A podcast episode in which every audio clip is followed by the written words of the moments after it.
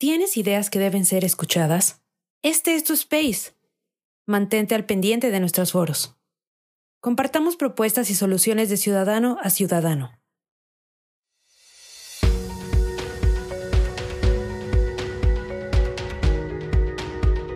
Bienvenidos al espacio de Sociedad Civil México, donde propiciamos el diálogo y el debate ciudadano. En un momento comenzamos.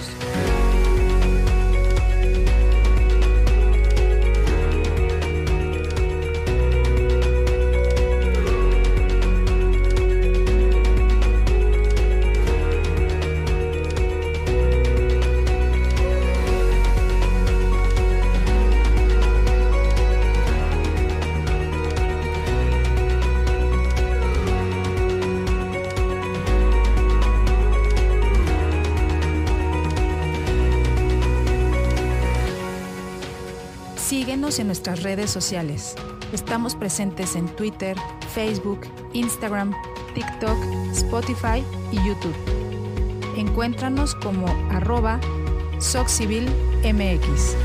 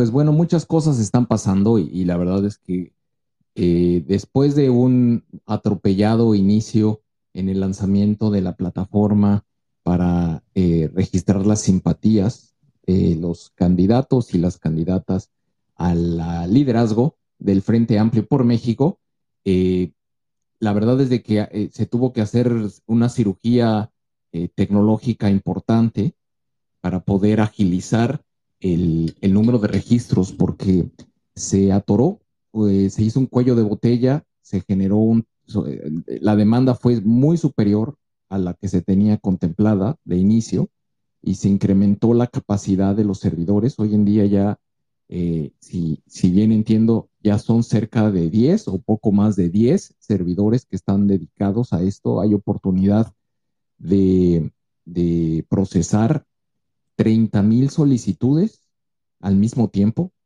O sea, suena así como que sencillo, pero no, son un montón de solicitudes al mismo tiempo.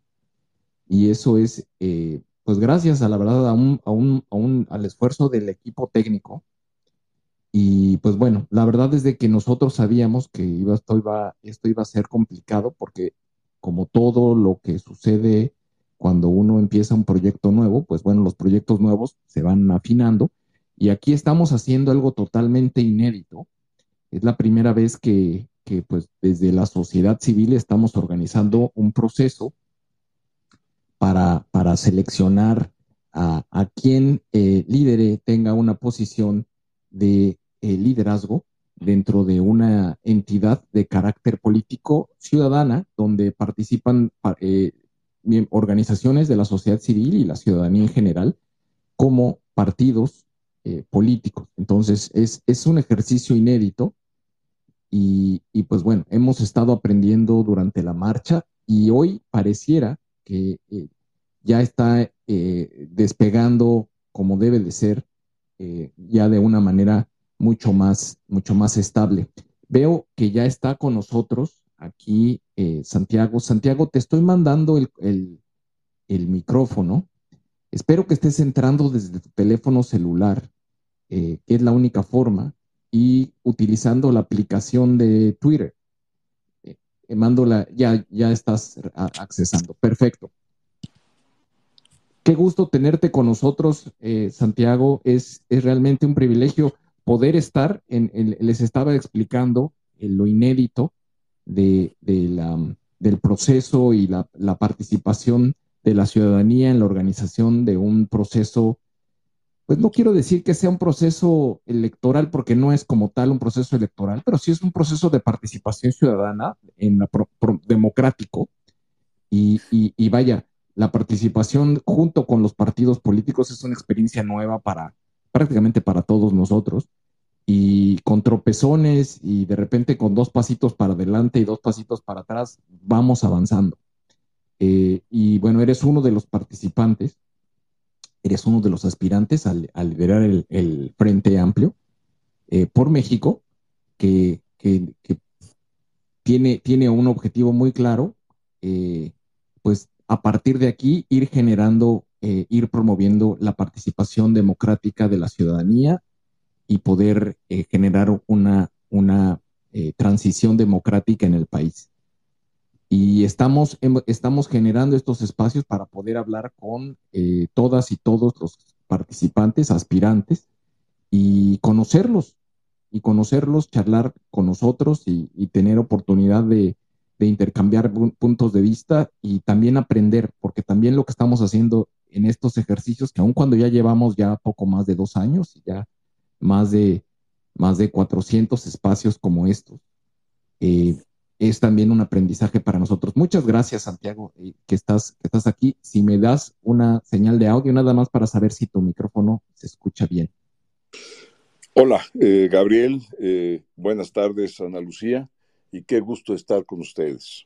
No, es el, gusto es todo nuestro, de verdad, eres, eres, una, eres una persona que, claro, claramente tiene una, ya una trayectoria importante, has estado en, en, en, pues, en, la práctica privada y en la práctica legislativa y política ya por, por, por algún tiempo.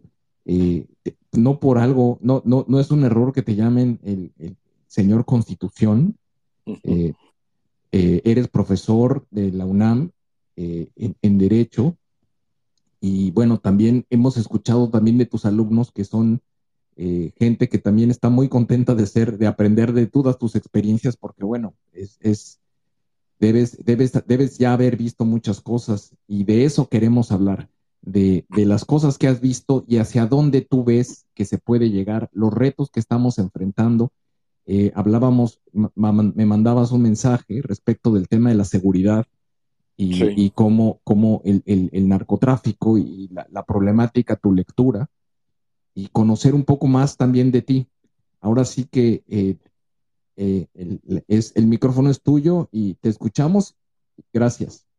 Hola, te mando un saludo desde Sociedad Civil México.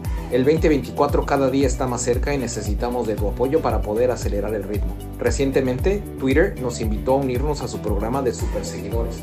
Hoy en día somos la primer plataforma de superseguidores en habla hispana. Esta plataforma permite a nuestros seguidores regulares puedan patrocinar nuestra iniciativa desde un solo clic. Visita nuestro perfil en Twitter e identifica dónde está la sección de Superfollow o Super Seguidor. Algunos están señalizados con una pequeña estrella. Sigue las instrucciones y listo. Gracias por ser parte de este maravilloso esfuerzo ciudadano. Somos Sociedad Civil México. Gracias. Mira, eh, Gabriel, pues muchas gracias a ustedes, eh, gracias a todos los que nos están escuchando y por supuesto, Ana Lucía, muchas gracias. Eh, Entré al servicio público, a la vida pública, porque pensaba yo que el país necesitaba la apertura del sistema para poder desarrollarse de manera integral y que la persona, es decir, el integrante del pueblo, y cuando hablo del pueblo hablo de todas y todos nosotros, pudieran aspirar a tener un desarrollo en un sistema de libertades que no había eh, cuando yo eh, ingresé a la vida pública. Como tú bien eh, lo dijiste, Gabriel, trabajé 17 años en el ejercicio de mi profesión, en un despacho de abogados, que entré de pasante, pasé como pues muchos años, este, los años que estuve eh, estudiando en la UNAM, me fui fuera a hacer mis estudios de posgrado, regresé este, después de haber trabajado en Nueva York un tiempo como abogado, y regresé y cuando regresé pues seguí la carrera en el despacho eh, y estuve como socio director de esa firma varios años, Nori Escobedo. Pero a la par, ya en los eh, últimos años eh, de que fui socio director, empezaba yo a la par a participar de manera muy activa en la observación electoral. Fuimos de los primeros grupos de observación electoral. me tocó observar eh, el fraude electoral, el fraude patriótico de Chihuahua 1986, eh, por supuesto eh, el de 1988. Ahí estuve en las marchas con el ingeniero Cárdenas, Cloutier, doña Rosario Ibarra.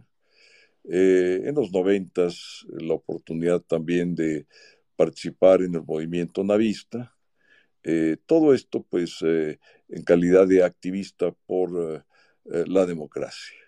en aquel entonces, pues, era, pues, los años noventas, este, todavía muy joven, en las lides, como muchos hoy en día que nos están escuchando, que empiezan a tomar conciencia de la vida pública y ser parte de la vida pública como ciudadanos. Eh, pues yo más o menos es eh, eh, lo que yo aspiraba en aquel entonces, ser parte de la vida pública, pero pues estaba yo en mi despacho, seguía yo mis trabajos profesionales y fines de semana, en las tardes, en fin, nos reuníamos tardes, noches, a organizar la siguiente observación.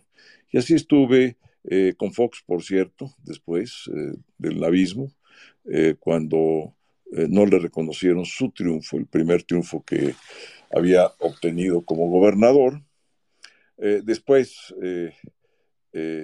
ya se lo reconocieron y obviamente pues en todo lo que fue la formación de el seminario del Castillo de Chapultepec, pero ya esto como consejero ciudadano, que ingresé al consejo a ser consejero ciudadano, es decir, como servidor público ya, en 1994, mayo de 1994, y en esa capacidad eh, de autoridad electoral, junto con eh, Pepe Goldenberg, Miguel Ángel Granados Chapa, José Agustín Ortiz Pinchetti, eh, Ricardo Orcasitas, Estuvimos al frente del Consejo General del antiguo IFE, todavía bajo la presidencia del secretario de Gobernación, que en ese entonces era Jorge Carpizo, y eh, de esa manera eh, llevamos a cabo la elección de 94, pero a la par nos dimos cuenta pues que las reglas electorales, la propia institución, el propio IFE,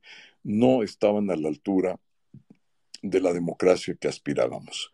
Convocamos a un seminario de estudio de las reglas electorales de aquel entonces, eh, Ortiz Pinquete y yo, eh, que le llamamos el Seminario del Castillo de Chapultepec, porque casualmente eh, queríamos que fuera en un lugar simbólico y encontramos que en el castillo, en la parte baja del castillo, había una casa de los años probablemente 20, que era donde había vivido Calles, y dijimos, bueno, vamos a hacerle un chascarrillo a la historia quien construye el sistema eh, político, pues fue Calles, eh, eh, digamos, el sistema político del partido hegemónico, pues vamos a hacerle una treta a la historia. Este, ahí había un instituto y además se prestaba muy bien porque había salones, seguramente alguien del público, de la audiencia que nos está escuchando, a lo mejor ha ido. Había un instituto, entonces ahí nos instalamos, y donde se construyó el sistema, eh, eh, empezamos a convenir las reglas para la desconstrucción del sistema de partido hegemónico. Eh, originalmente participaron en esa mesa Carlos Castillo Peraza por parte del PAN, Porfirio Muñoz Ledo por parte del PRD y por parte del PRI al final de, del seminario ya eh, ingresó el PRI, por, cierto, eh, mucho en, mérito de Porfirio, que era un gran, pues un gran personaje y sobre todo su capacidad de persuasión eh, no tenía límites y finalmente eh, el PRI se sentó en la mesa y hay que reconocer ese mérito del PRI. Eh, y ahí se hace el proyecto y se firma el acuerdo un, un 12 de diciembre de 1995. Y ese, ese acuerdo fue la reforma política 96, ya en 97, que fue la elección, ingresé como candidato ciudadano al, PAN eh, en la primera legislatura de la Cámara de Diputados bajo el control de la oposición. Entonces tomamos protesta, Porfirio como, primer, como presidente y eh, yo como primer vicepresidente. Ahí hicimos la famosa coalición legislativa del G4, eh, anteriormente habíamos hecho pues eh, el Seminario del Castillo, que también fue una coalición eh, política para construir la gran reforma política del 96. y ya estando en la Cámara, sacamos adelante instituciones importantes. Ahí pudimos con Porfirio Ledo y Pablo Gómez, por cierto, que estaba en esa legislatura, Carlos Medina, eh, y muchos otros personajes, eh, pudimos eh, diseñar lo que hoy es la, Auditoría Superior de la Federación, hacer una reforma de gran calado en lo que es la parte del municipio libre para ampliar sus facultades y consolidamos la autonomía constitucional de la Comisión Nacional de los Derechos Humanos. Todo esto fue de consenso, eh, en ese entonces eh, me bajé yo ya de la mesa directiva y me fui a la presidencia de la Comisión de Gobernación y Puntos Constitucionales. Por cierto, ahí tuve eh, un gran asesor, que después fue ministro de la Corte, que fue José Ramón Cosío. Este, imagínense ustedes los dictámenes jurídicos, constitucionales, cómo salían, cómo salió ese dictamen de la Comisión Nacional de los Derechos Humanos o de la Auditoría Superior eh, de la federación o las modificaciones eh, al municipio libre, eh, pues eran realmente impecables. Este, y el equipo jurídico pues era magnífico.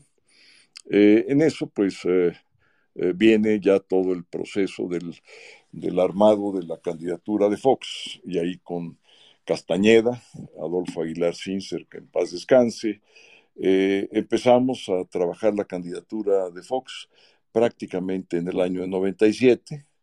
Eh, estuvimos coordinando todos los esfuerzos 97, 98, 99. Nos toca pues la creación de Amigos de Fox y en general toda la campaña que ya iba de menos a más y ahí este eh, no había prácticamente candidato para la ciudad.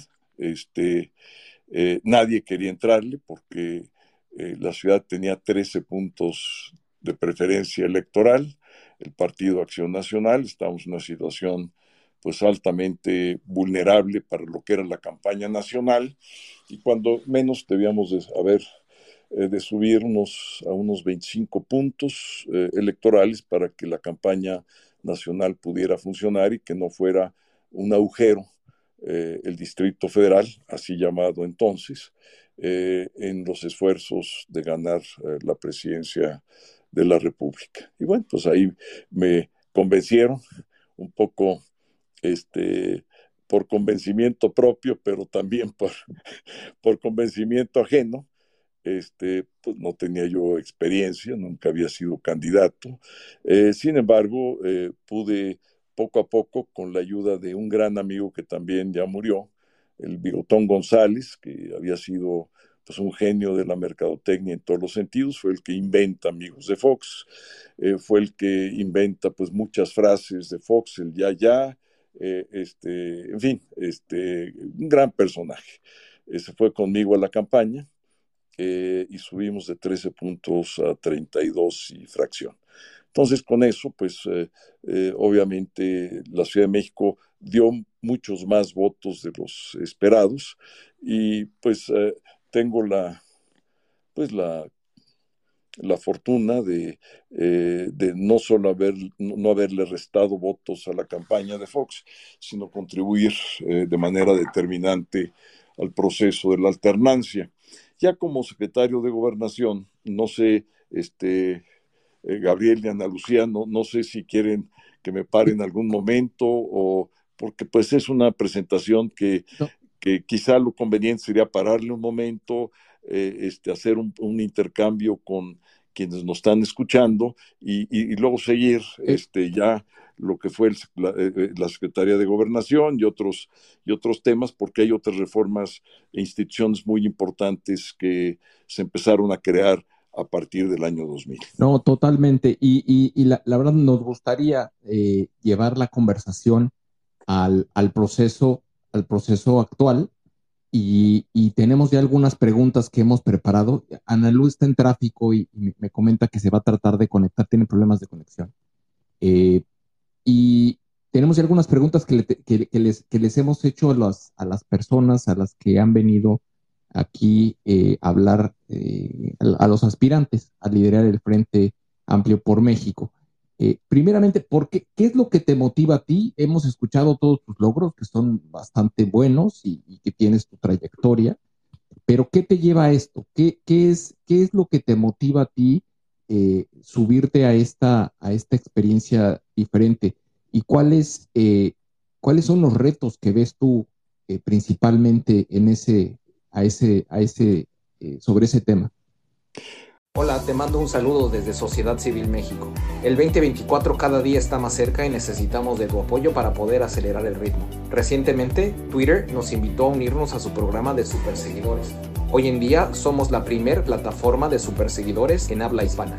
Esta plataforma permite a nuestros seguidores regulares puedan patrocinar nuestra iniciativa desde un solo clic. Visita nuestro perfil en Twitter e identifica dónde está la sección de Superfollow o Super Seguidor. Algunos están señalizados con una pequeña estrella. Sigue las instrucciones y listo. Gracias por ser parte de este maravilloso esfuerzo ciudadano. Somos Sociedad Civil México. Gracias. En primer lugar, México. México, mi patria, eh, el lugar donde nací y el lugar donde he luchado eh, por eh, que la transición a la democracia cada vez eh, avance más en el país. Yo estoy convencido que en la medida que avance el proceso democrático y abarque las distintas áreas de la vida nacional, en esa medida se abrirán las oportunidades para quienes hoy no las tienen y eso pues hará que tengamos un mejor país y que la vida de las personas eh, sea una vida eh, de, calidad, donde su dignidad y sus libertades estén resguardadas. Pero de manera muy concreta, esto es, digamos, la, idea, que es lo que me movió a dejar mi, despacho de abogado y a ingresar en la vida pública, eh, pues es el mismo sentimiento. ¿Por qué? Porque hoy en día nuestra democracia está en riesgo, las instituciones que nuestra generación ha creado están siendo o destruidas o amenazadas. Eh, la república misma está ya con fisuras, con fisuras eh, las grandes instituciones y principios de la república y de la democracia, por ejemplo, la división de poderes. Eh, el presidente tiene una idea totalmente distinta a lo que es la división de poderes, a lo que es el federalismo, el municipalismo, y cómo lo manifiesta, eh, pues enviando iniciativas al Congreso donde no se les toca una sola coma, eh, intentando desprestigiar, acosar, presionar y amenazar al Poder Judicial eh, en sus distintos ámbitos, no solamente en la Suprema Corte de Justicia, hemos visto cómo eh, el acoso llega a magistrados, inclusive a jueces de distrito. Hay que recordar simplemente los episodios de los primeros amparos con efectos generales en lo que fue eh, la reforma fallida, la reforma eléctrica fallida del presidente López Obrador. Eh, pero esto no solamente es en el aspecto institucional de lo que es el orden de la República. Eh, abarca todas las áreas eh, de la sociedad y, de la vida cotidiana. Eh, el diálogo es cero, cero absolutamente, con la oposición, que representamos hoy en día 23 millones de votos, de acuerdo con la última elección federal, mientras que la coalición oficial, la de Morena, obtuvo 21 millones de votos. Es decir, somos más y tenemos en votos, en urnas, más representación que la coalición oficial. Y ni así el presidente ha abierto el diálogo con la oposición, pero tampoco lo ha hecho con movimientos y liderazgos fundamentales del país, como cuáles, pues el movimiento de las mujeres, por ejemplo, o eh, quienes han sido afectados por la falta de medicamentos dado que sus hijos padecen cáncer, tampoco quiso ni tuvo la sensibilidad de abrir las puertas de Palacio.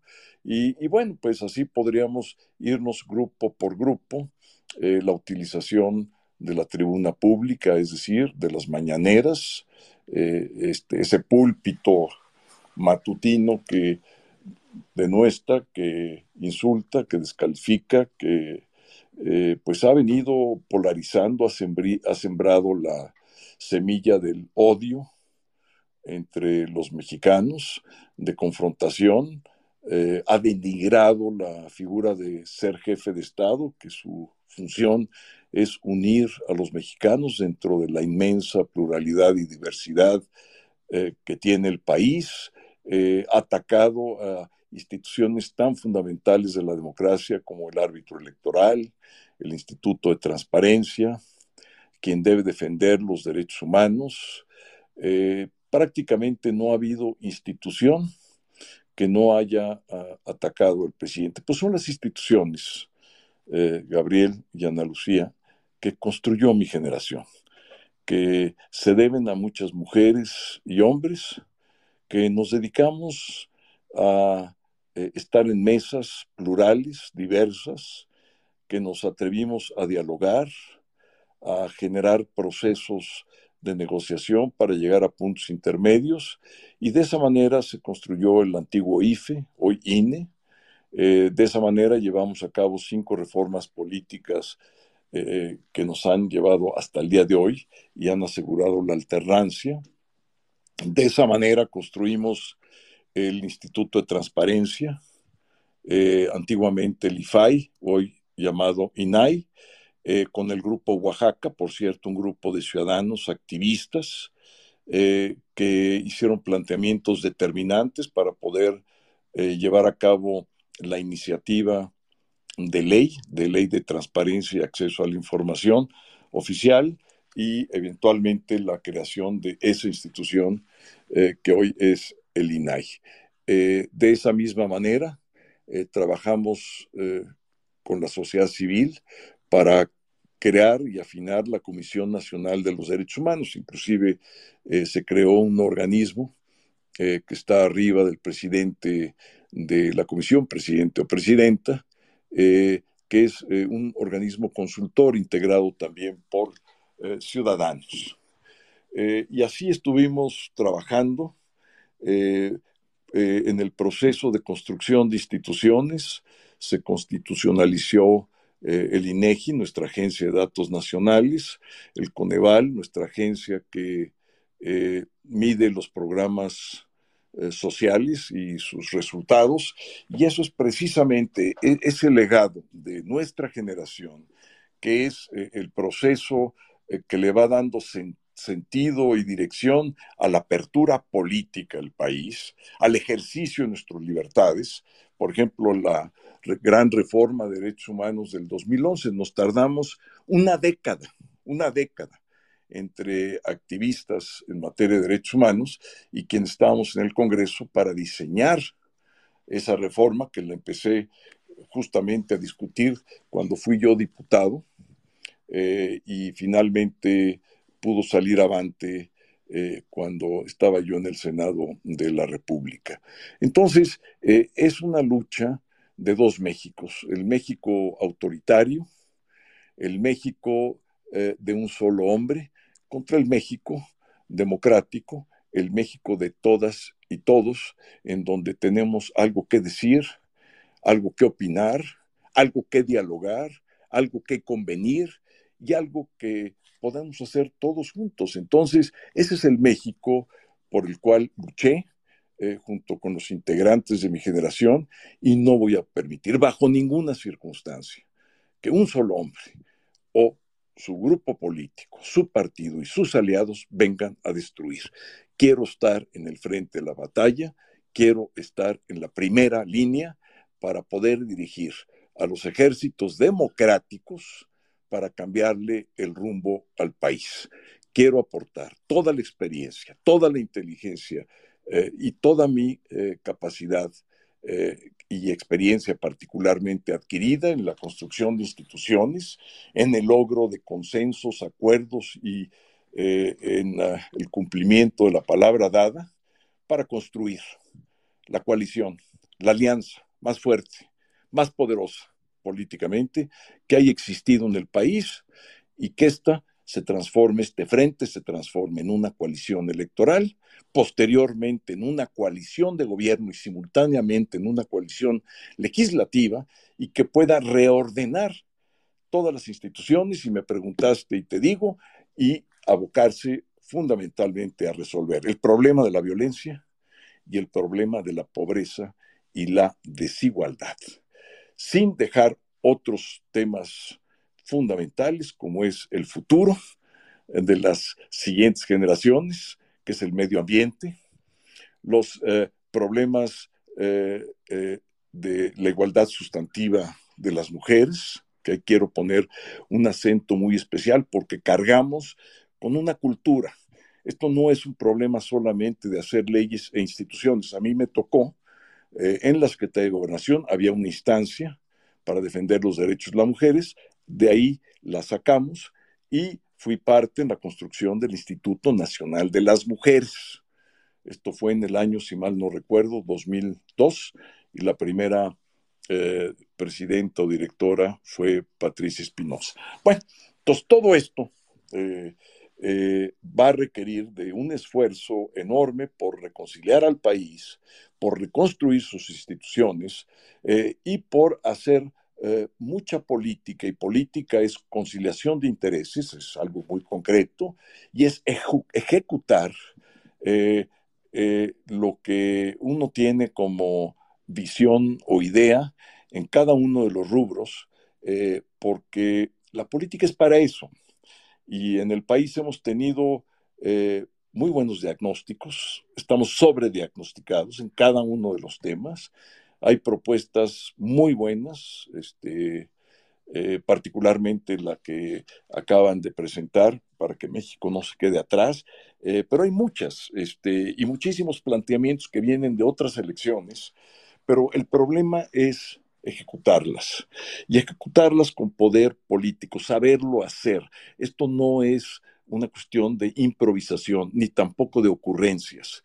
Se requiere eh, la experiencia, el conocimiento de los principales actores políticos del país, el haber construido eh, un nombre eh, y credibilidad en el cumplimiento de acuerdos, en las mesas donde se han logrado la construcción de las instituciones modernas del país, es lo que yo aporto al proceso eh, y por eso eh, quiero coordinar el Frente Amplio por México, porque creo poder ampliarlo, eh, porque creo poder consolidarlo y, llevarlo al triunfo en el 24.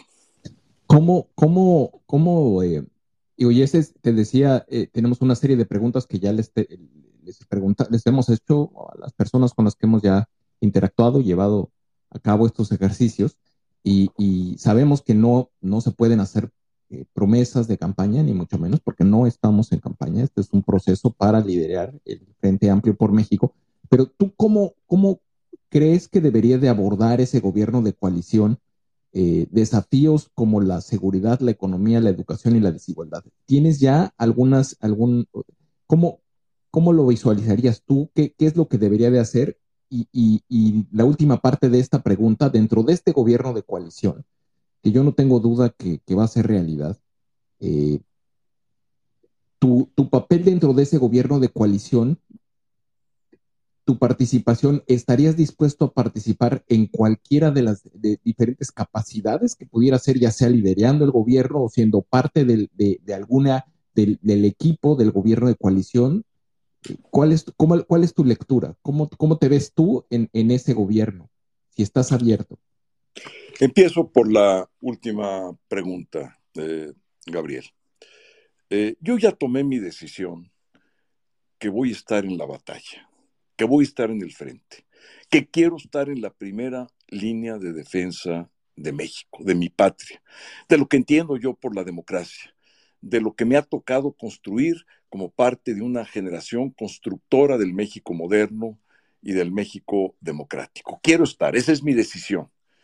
Eh, qué ubicación vaya yo a tener en esa línea de defensa, no está en mí, está en ustedes, en los ciudadanos.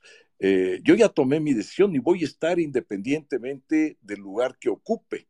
Y ese lugar que ocupe, pues lo van a decidir ustedes eh, el 3 de septiembre.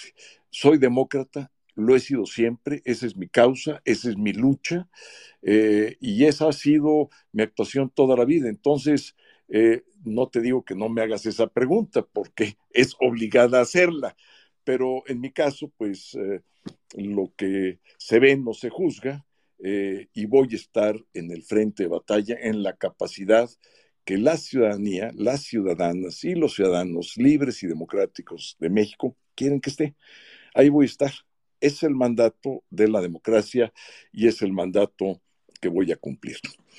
segunda cuestión voy a abordar el tema de la violencia. No sé si en esta primera respuesta eh, quisieras hacer un comentario o algo. No, no, no, yo creo que, yo creo que, yo creo que es, es, eh, es, importante, lo que acabas de decir es muy importante y es, es una posición muy generosa, de verdad. Eh, la generosidad política de, de, y la humildad que, que representa el, el, privilegio de estar en el frente de batalla, así como lo describiste, ya sea encabezándolo o estando en la batalla, para alguien que tiene la experiencia que has generado tú y el, nivel de conocimiento en el servicio público y en el servicio privado, pues la verdad es que es, es, es muy valioso, es muy valioso y, sí que y muestra la generosidad. Y pues sí, hay mucha gente que, que, que veía eh, en las redes, seguramente lo viste, si tu declaración cuando, cuando tomaste posesión del, Frente Amplio, que lo, veían como que estaba exagerado y, yo creo que no, yo creo que sí le tienes un montón de amor a México. Este, es un, este acto que estás haciendo es un acto de amor, un acto generoso. Gracias. Mira, este, yo, esa es mi convicción, eh, Gabriel. Eh, ese es mi deber. Eh, así lo siento, así lo digo y así lo quiero transmitir racionalmente, pero también emotivamente, para que no exista ninguna duda de cuál es mi posición. las próximas 50 semanas estaré dando la lucha donde se me ocupe y en esa lucha vamos a cambiar el rumbo del país, no tengo la menor duda. En torno a la violencia, este es el principal problema que yo veo en el país. Y es el principal problema porque es el que más dolor causa. Eh, los panistas eh, eh, tenemos dos fundadores. Uno de ellos fue Gómez Morín, que además, por cierto, fue director de mi Facultad de Derecho en la UNAM y fue rector de la UNAM. fue de los que defendió a toda costa la libertad de cátedra y la autonomía de nuestra universidad. Él tiene una frase que es una frase eh, que no podría estar mejor para la política. La política es evitar el dolor humano que puede ser evitable. ¿Qué quiere decir esto?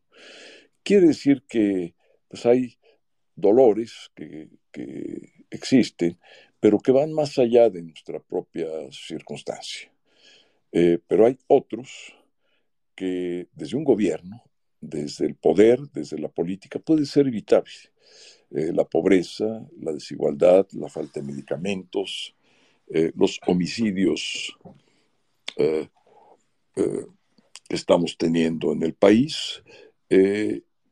entonces, cuando hablamos de la violencia, hablamos de que cuando ocurre eh, la falta de una vida, cuando hay, existe la pérdida de una vida humana, pues es un dolor irremediable. Y es un dolor que dura toda la vida. Eh, para una familia, eh, para una esposa, para un hijo, para un padre, para un abuelo. Entonces ahí es donde tenemos que concentrarnos porque son 163 mil eh, muertes violentas en lo que va de esta administración, más 44 mil desaparecidos, casi 15 mil eh, feminicidios. Esto es un saldo de guerra. Esto es un México ensangrentado.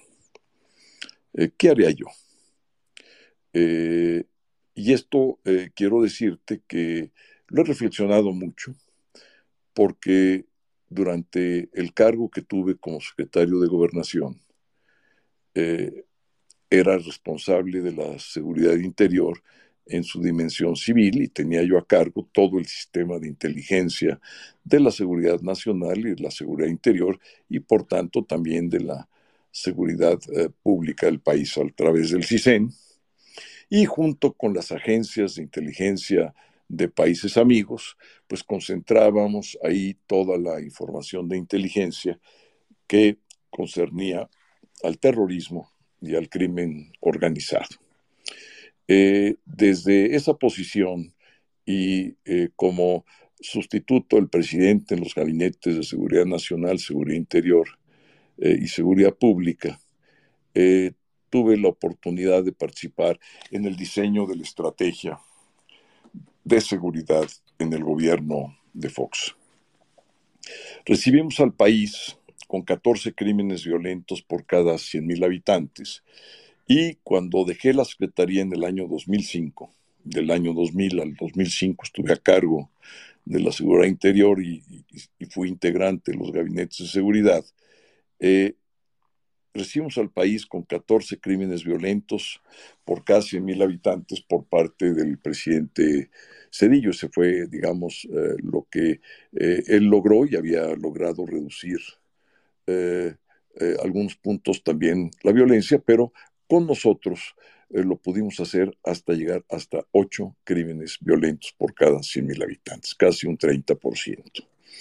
Entonces, esto es una experiencia que quisiera yo aportar como presidente de la República.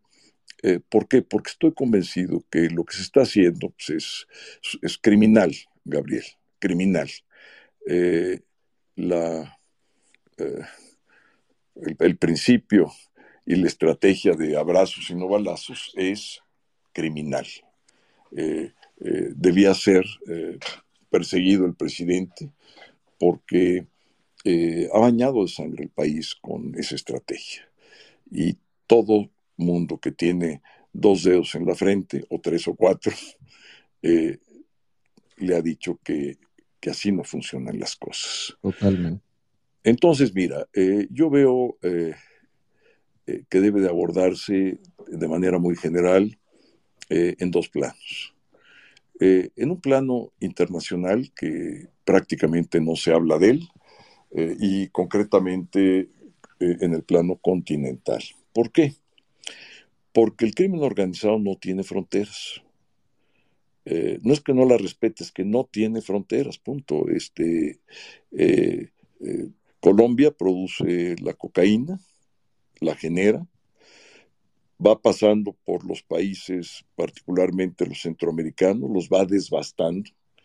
Es una especie de atila este, que no deja ni siquiera hierba para que vuelva a renacer. Eh, nada más hay que ver cómo está Honduras o, el, la respuesta que, dan, que está dando Bukele, que me parece una mala respuesta, este, o cómo está Guatemala, nuestros vecinos, o Belice, los índices de criminalidad que tienen desbordados, nosotros igual. Eh, y Estados Unidos ya está padeciendo también eh, el problema, pero en otra dimensión, en la dimensión ya del consumo y particularmente con el fentanilo, eh, 100.000 muertes al año entonces, eh, aparte de las 163 mil muertes que tenemos nosotros, pues ellos al año están teniendo 100 mil muertes por fentanilo. El fentanilo viene de Asia. Eh, ¿Por qué? Porque los precursores químicos allá se fabrican y esos precursores llegan a México a través de fundamentalmente dos puertos, el puerto de Lázaro Cárdenas y Manzanillo, y se adentran eh, y se establecen los eh, laboratorios, por eso Zacatecas está devastado, porque es punto de cruce, por eso Colima tiene los índices quizá más altos de violencia del país, y por eso Michoacán eh, está en el estado que se encuentra. Es decir, hay causas y efectos muy claros que identificar. Entonces, ¿qué tenemos? Tenemos un problema continental, porque por otra parte, pues el consumo más grande, que es donde están eh, las ganancias económicas, pero también el poder económico de toda esta operación está en los Estados Unidos. Es un mercado amplísimo y es un mercado valiosísimo, alrededor de 250 mil millones de dólares. Nada más para que se den una idea de la dimensión eh, y del tamaño del problema que tenemos enfrente. Pero además, eh, el armamento en el 80% viene de Estados Unidos. Eh, y Estados Unidos, eh, eh, con el Plan Colombia y posteriormente a ello, ha decidido sellar el Caribe por el problema de Cuba. Entonces no queda otro territorio que nuestro territorio para que sea el tránsito de droga, quizá más importante de todo el mundo, en una frontera además que transitan más de un millón de personas diario. Eh, entonces, ¿qué tenemos? Tenemos el componente de Estados Unidos, el componente de Colombia, pero que también abarca los países andinos, el componente del Caribe, el componente de Centroamérica, eh, el componente de Asia. Bueno, Gabriel, eh, es un problema continental. Ahora bien, en los años 70, en la época del presidente Nixon, se establecieron las reglas para combatir al crimen organizado en su modalidad de narcotráfico, eh, que son tratados netamente prohibicionistas, pero que también obligan, digamos, a un combate indiscriminado eh, y un combate eh, finalmente, pues México ha padecido fundamentalmente las, las bajas en el orden de los números que te estoy yo dando, y los países centroamericanos claro, de acuerdo con su propia población, pues en mayor medida, inclusive algunos de ellos, como el caso de Honduras. Entonces, si no hay un arreglo continental nuevo, eh, no hay manera que el país pueda eh, eficazmente enfrentar este fenómeno criminal que tiene recursos, eh, armamento, equipo, sistemas de inteligencia tan desarrollados como el propio Estado mexicano o cualquiera de los estados, quizá eh, la excepción sería Estados Unidos, pero todos los demás, este, eh, por los recursos y por sus niveles de desarrollo tecnológico, eh, pues están a la par o inclusive en condiciones de desventaja. Entonces, lo primero que yo haría, Gabriel, es convocar a una reunión continental entre todos los países, particularmente del subcontinente, eh, para ponernos de acuerdo cómo combatir a este fenómeno criminal que tantos muertos deja al año, sea por adicciones, por sobredosis, por crímenes violentos eh, y por toda la secuela, porque además hay una secuela que que se tiene menos el registro de ella, pero es una secuela, que son las secuelas de las adicciones. Hay adicciones que destrozan vidas, destrozan la vida de una familia y el futuro, y le, cortan el futuro a la vida de muchos jóvenes, independientemente. ¿Perdón? No, totalmente de acuerdo. E, entonces, eh, en estas condiciones, la convocatoria eh, a esta reunión continental, yo empezaría por retirar a México de los dos tratados de los años 70, que son totalmente obsoletos, ¿no? ya no pueden regir, eh, y concluiría los tratados, y con ese acto haría una convocatoria en el seno de Naciones Unidas para hablar de los temas que hay que hablar.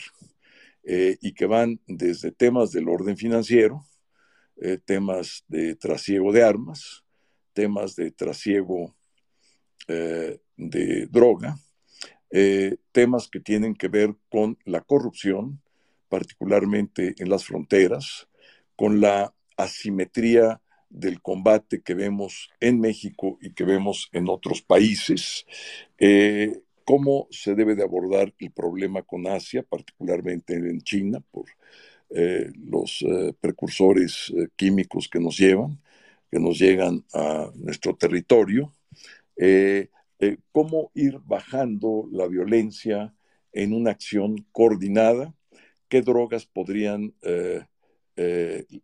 legalizarse.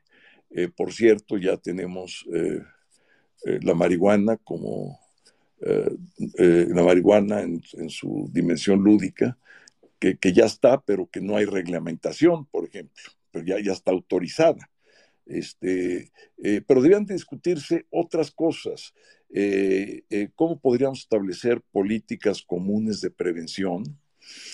¿Cómo podríamos establecer esfuerzos conjuntos en materia de inteligencia que abarcaran todo el subcontinente y hacer una lucha frontal. Esto desde el lado internacional. Si no se hace esto, eh, va a ser muy difícil que esfuerzos aislados por país puedan avanzar de una manera eh, clara y definitoria. Hay que recordar, por ejemplo, que cuando se descabezó al cartel de Medellín de Pablo Escobar, pues fue eh, en un plan, en un programa Plan Colombia, eh, que se gestó entre Estados Unidos y Colombia, pero eh, ahí México no participó, pero sí tuvo los efectos de ese plan, porque ese plan, donde no participa México, le perjudicó a México enormemente, porque en la, en, la, en la medida que fue descabezado el cartel de Medellín, fue empoderado los carteles en México. En la medida que Estados Unidos selló el Caribe, pues el tránsito por el Caribe se eh, redireccionó por nuestro territorio. Entonces, son acciones que, eh, aunque las tome un país por sí solo o a nivel bilateral, afectan a todo el continente. Eh, entonces, tiene que abordarse esto en Naciones Unidas. Es una situación con saldos de guerra, como si estuviéramos auténticamente en una guerra. Esto ameritaría inclusive decisiones de Consejo de seguridad eh, eh, en las Naciones Unidas, este, me dirán algunos que quizá exagero, no. Este, el continente, el subcontinente Latinoamérica es el más violento. Es 15 eh, veces más violento que Canadá y que Estados Unidos, dos veces más violento que el continente africano, por ejemplo. Nada más para que se den una idea de la problemática que estamos viviendo eh, eh, y el crimen organizado genera un poco más del 70% de la violencia. Entonces es el gran tema. Segundo, en el plano mm, mm, eh, nacional, yo lo dividiría en dos partes para hacerlo muy sencillo. El crimen de calle y el crimen organizado. En el crimen de calle, no hay forma que podamos enfrentarlo con eficacia si, en primer lugar, no sabemos quién es responsable de qué. Y es algo increíble, pero, eh, pero los traslapes simplemente en materia de, competencias, eh, este, es muy difícil determinar eh, si es la policía municipal, si es la policía estatal o la federal la que debe abordar una conducta delincuencial. Entonces, habría que redefinir competencias con mucha claridad, en primer punto, contestarnos esa pregunta, quién es responsable de qué, y tenemos que redefinir competencias también en materia de delitos para que esto abarque ministerios públicos y tribunales y penitenciarías, porque todo esto reordenaría de una manera lógica y de acuerdo con la responsabilidad de cada ámbito de gobierno. El segundo aspecto es un aspecto de coordinación, que es clave. Aunque se tengan perfectamente delimitados los ámbitos, hay eh, siempre eh, eh, fronteras muy delgaditas en donde debe de haber coordinación entre los distintos ámbitos. Tiene que establecerse reglamentos y protocolos en esas líneas delgadas entre un ámbito y otro, entre un delito federal y un delito del fuero común.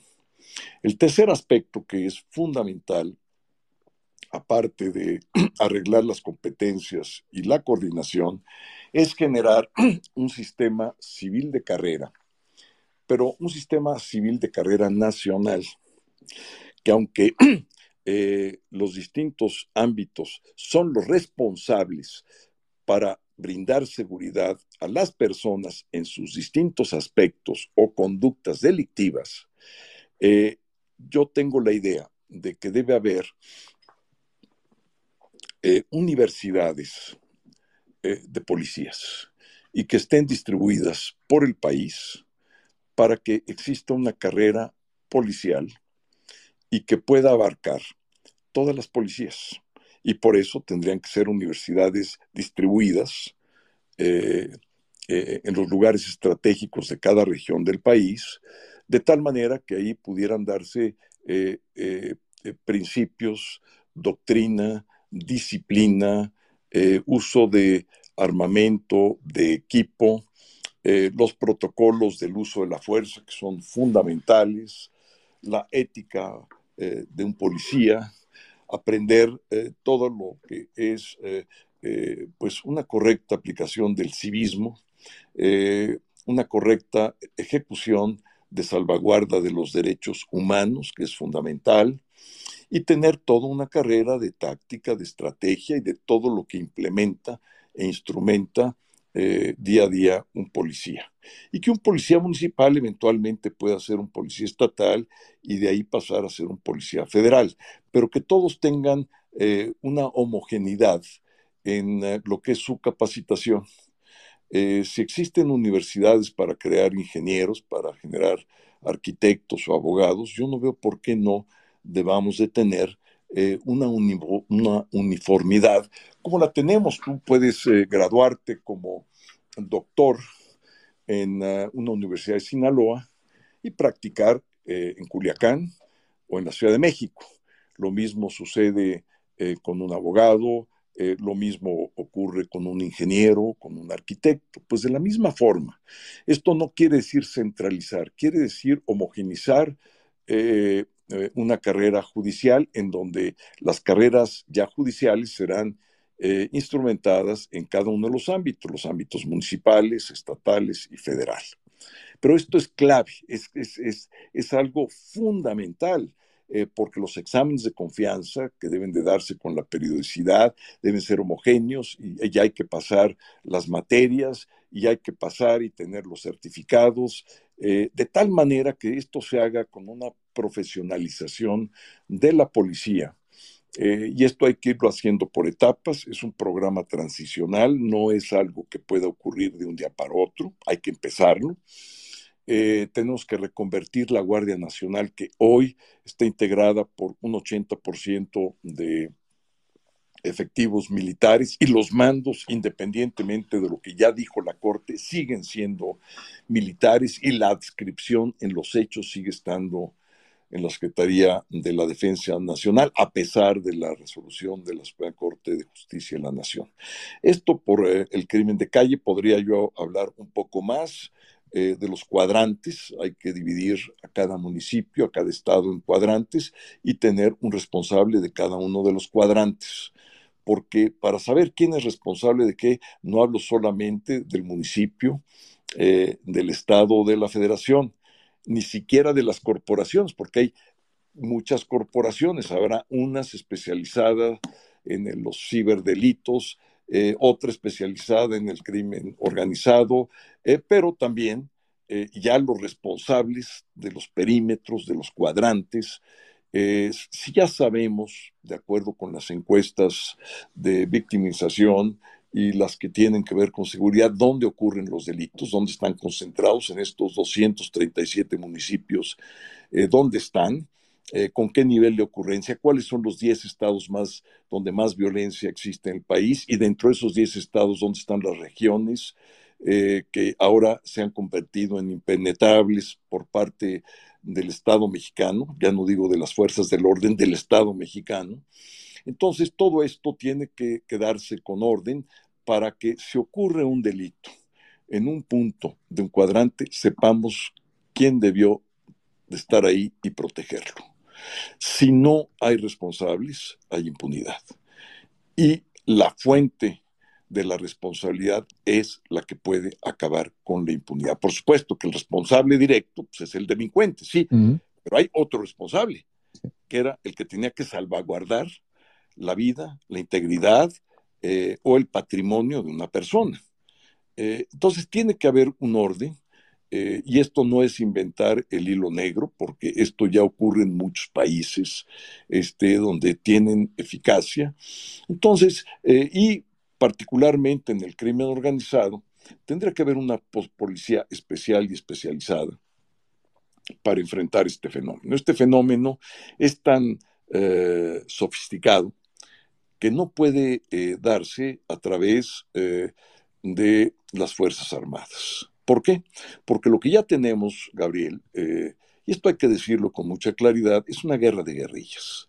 Ya tenemos claramente actos de terrorismo. Si lo que pasó en Tlacomulco no es un acto de terrorismo, cómo volaron esos automóviles, en fin, pues no, no sé qué lo sea. Eh, y todo lo que ha venido pasando, bueno, al punto que el obispo de Tierra Caliente, de Apatzingán, tuvo que regañar al presidente para que fuera un día de luto y no de festejo eh, su informe de gobierno. Pero vayamos al, punto. El punto es eh, que debe haber una policía anticrimen organizado, bajo un mando civil, con el adiestramiento, la capacitación, eh, los exámenes de confianza, los niveles de inteligencia en las distintas ramas donde opera el crimen organizado, porque no es solamente especializarte en combatir al crimen organizado, donde opera, pues opera en la modalidad de huachicol, los cibercrímenes, el narcotráfico, el tráfico de personas, eh, etcétera, etcétera. Entonces tiene que haber un grado de especialización. Tú cuando tienes un problema eh, específico eh, en el hígado, pues tienes que ir con un internista. Este, no, no, no, te alcanza si es un pediatra, pues o sea, te puede, sí, entrar y, decirte, oye, pues te, te, llevo a un, a un especialista en medicina interna eh, lo mismo ocurre con los fenómenos criminales. La especialización es fundamental.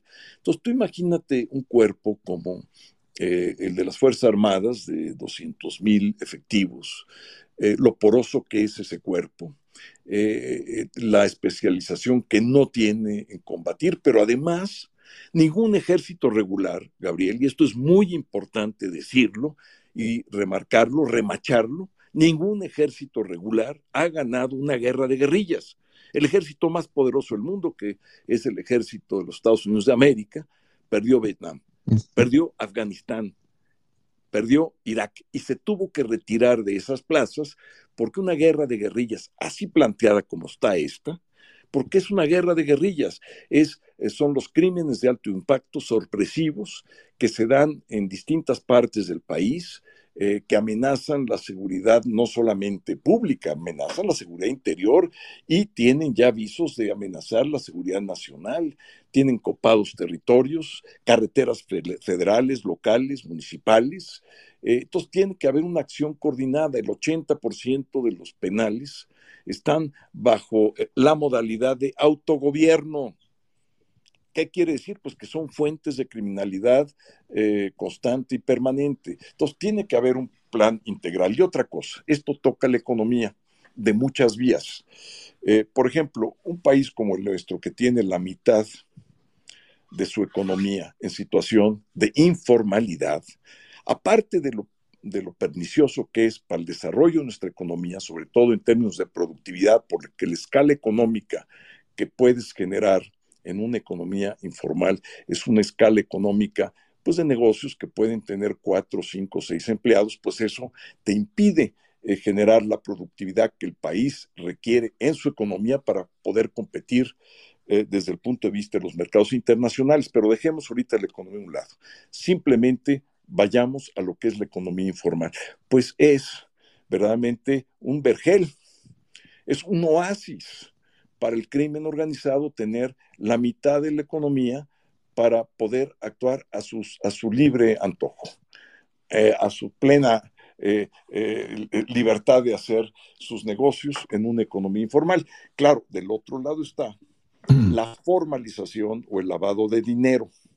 Y ahí tiene que haber mucho más salvaguardas de las que hoy existen, mucho más la sofisticación eh, y además esto entra con otro elemento que también es la parte, digamos, de todo lo que deriva de las transacciones eh, a nivel, digamos, ya del el Internet, del uso del Internet, de lo que es la parte digital, eh, porque hoy en día pues también tiene mucho que ver, también las criptomonedas es otro de los temas, el propio sistema financiero en donde ya se han multado a grandes organizaciones bancarias, pero no es suficiente porque han sido millones y millones, miles de millones de dólares.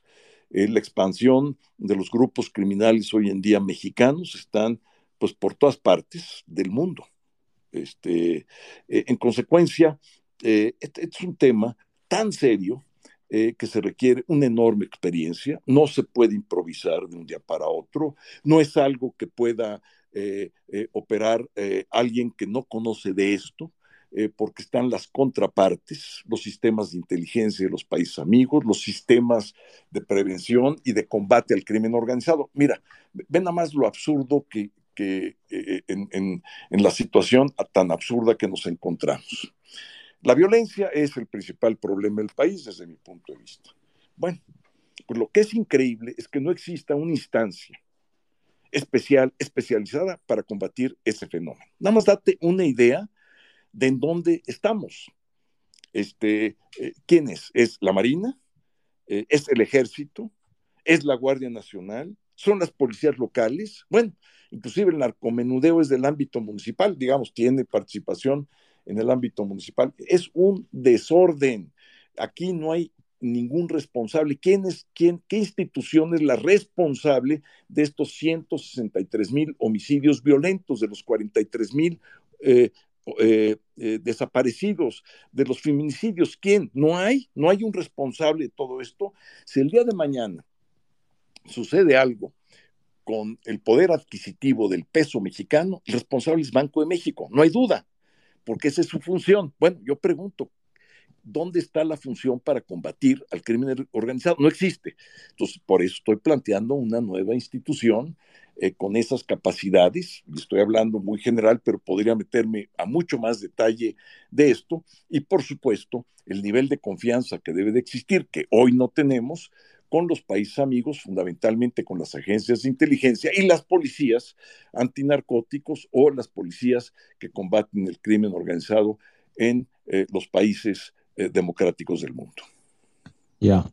Eh, vamos, tenemos gente que te está escuchando en YouTube, en Facebook, y tenemos algunas preguntas ya que nos están mandando. Una de ellas viene desde, desde YouTube nos está preguntando eh, un, usuario, eh, en caso de que tú encabezaras el gobierno de coalición, y la pregunta es específicamente si invitarías a Xochitl a, un, a, tu gobierno y en dónde te gustaría o dónde la ubicarías. Y también dentro de ese mismo gobierno de coalición, ¿dónde verías tú la parte, eh, dónde te gustaría ver alguna participación de la sociedad civil o, o, quizá dentro del mismo equipo alguien de la sociedad civil. Sí, mira, hay que entender que es un gobierno de coalición, eh, porque un gobierno de coalición es un gobierno de integración plural eh, que tiene que eh, buscar dos cosas a la vez.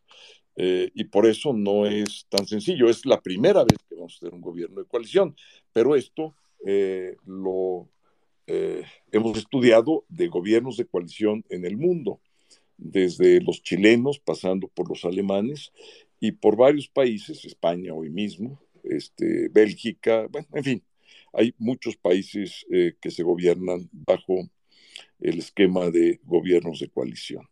Eh, tiene dos aspectos fundamentales. Eh, el primero de ellos es que tiene que darse un acuerdo político entre eh, las distintas fuerzas.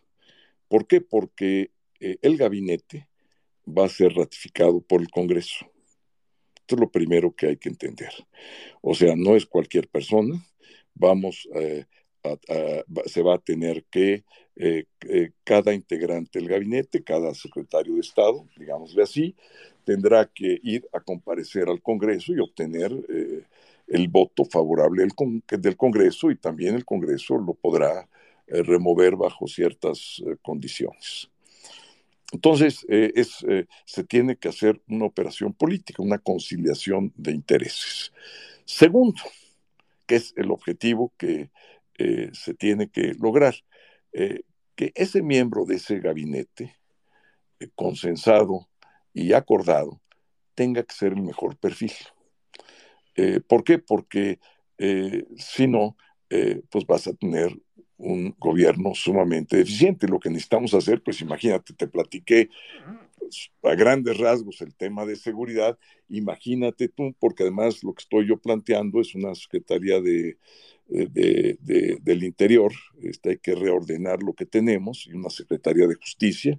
Entonces, digamos, tienen que ser perfiles eh, que no vayan a aprender, que ya sepan y que tengan mucha experiencia eh, en distintas materias. Tú no puedes nombrar, digamos, un jefe de gabinete, porque es lo que yo propondría, un jefe de gabinete que fuera el que eh, sea responsable ante el Congreso y ante las distintas fuerzas políticas de que la parte operativa y política del gobierno eh, pueda funcionar y le asista al presidente de la República, que es su jefe directo, pero que pueda, digamos, tener esa interacción porque el sistema se va a parlamentarizar, querámoslo o no. Ahora tenemos un sistema presidencial con un gobierno de coalición, el efecto eh, inmediato y directo es la parlamentarización del sistema. Y esto tendría, digamos, otra explicación que darse, pero no me quiero yo eh, eh, ir por, por ese camino porque entonces no contestaría la pregunta. Yo creo que cualquiera que lleguemos, estamos obligados a invitar a quienes han participado y han sido determinantes para fortalecer el Frente Amplio por México. y eh, quienes eh, tengan esa responsabilidad deben de hacer las propuestas eh, para que puedan ser operables y ratificables en el Congreso. yo veo, digamos, a Xochitl Galvez en el área social, sin lugar a dudas. Este, ella es alguien muy talentoso, además de su personalidad y su propio carisma y su talento, su fortaleza, su valentía, eh, es una mujer muy preparada y, creo que esa preparación en lo que ha hecho en la vida pública, porque también es una gran ingeniera en la vida profesional, pero en la vida pública ella ha estado más orientada a la parte social. Es como si me preguntan a mí, bueno, pues yo estoy más orientado a la parte política, sea política eh, política eh, o eh, cuestiones que requieren de instrumentación política, fortalecimiento de la coalición, etcétera, etcétera. hay otros que tienen, son más técnicos que nosotros en las cuestiones de carácter financiero, por ejemplo, que conocen desde el punto de vista técnico los aspectos financieros, otros aspirantes que tienen una gran experiencia en lo que es el campo, el campo mexicano que está hecho un desastre. Los 17 programas que había los han cancelado y el último, así para rematar, digamos, la cereza del pastel, eh, cuando eh, ya liquidan a la financiera rural. Y nada más con los problemas que tenemos de granos, de maíz, de sorgo eh, y de trigo, que prácticamente la tonelada de cada uno de estos granos se fue a la mitad por la situación de Ucrania. En fin, no me meto ahorita al problema del campo, pero hubo una gran distorsión en el mercado y están eh, pues eh, dejados a la mano de Dios este, los productores eh, del campo mexicano. Entonces, si no hay un especialista que no llegue a improvisar en el campo, pues nada va a ayudar. Además, cuando tenemos un campo exportador, de, digamos, de tecnología de frontera, y tenemos un campo tan primitivo como primitivo se entienda, que todavía digamos, son los bueyes y eh, eh, quienes eh, tienen los arados y así aran la tierra y son tierras temporaleras. Este, y, bueno, pues así no. Entonces tenemos que modernizar el campo, financiarlo con altísima tecnología. Entonces cada uno de nosotros, independientemente que aspiramos a coordinar el frente, tenemos talentos distintos. Entonces, quien ejerza el cargo eh, de candidato y eventualmente presidente tiene que tener el suficiente liderazgo para eh, ejercer eh, tal nivel de persuasión de tener al mejor gabinete que ha habido en el país, en la historia del país, al mejor gabinete. Aquí sí no podemos regatear un centímetro eh, en, este principio de excelencia que debe ser, porque además hay mexicanas y mexicanos excelentes. Por cierto, un gabinete eh, paritario, mitad mujeres y mitad hombres. Esto es fundamental para mí. y un gabinete de una honestidad a toda prueba, a toda transparencia, con claridad, los integrantes del gabinete, sus familiares, eh, eh, directos, eh, cercanos en primero, en segundo grado, sus amigos, este, de tal manera que seamos un gabinete ejemplar en todos los sentidos, que podamos asumir el liderazgo para, fíjate tú, vamos a tener que hacer dos cosas, Gabriel, y con esto terminaría yo la, la, respuesta. Dos cosas, esas de cuenta como arreglar un avión en medio vuelo. Es lo que vamos a tener que hacer. ¿Por qué? Porque al tiempo de reconstruir las instituciones y reconstruir al país, que está eh, francamente eh, muy maltrecho en, todos los sentidos, vamos a tener que eh, generar nuevas estructuras.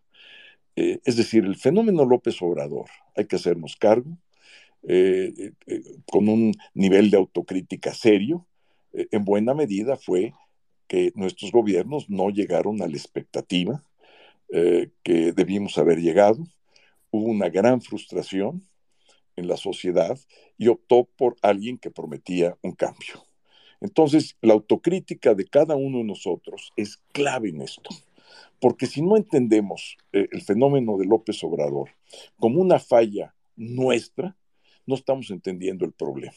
Entonces tenemos que hacer las cosas muy distintas a la que ocurrieron en los gobiernos de Fox, en, el cual yo fui integrante y me hago cargo de mi propia responsabilidad, pero también de mi propia autocrítica, eh, en el gobierno de Calderón y en el gobierno de Peña. Sin duda hicieron cosas buenas, sí, pero, pero, pero no las que eran necesarias para cambiar la estructura del país y para poder enrielarlo en una modernidad y en un desarrollo que permitiera eh, generar más oportunidades a quienes no tienen.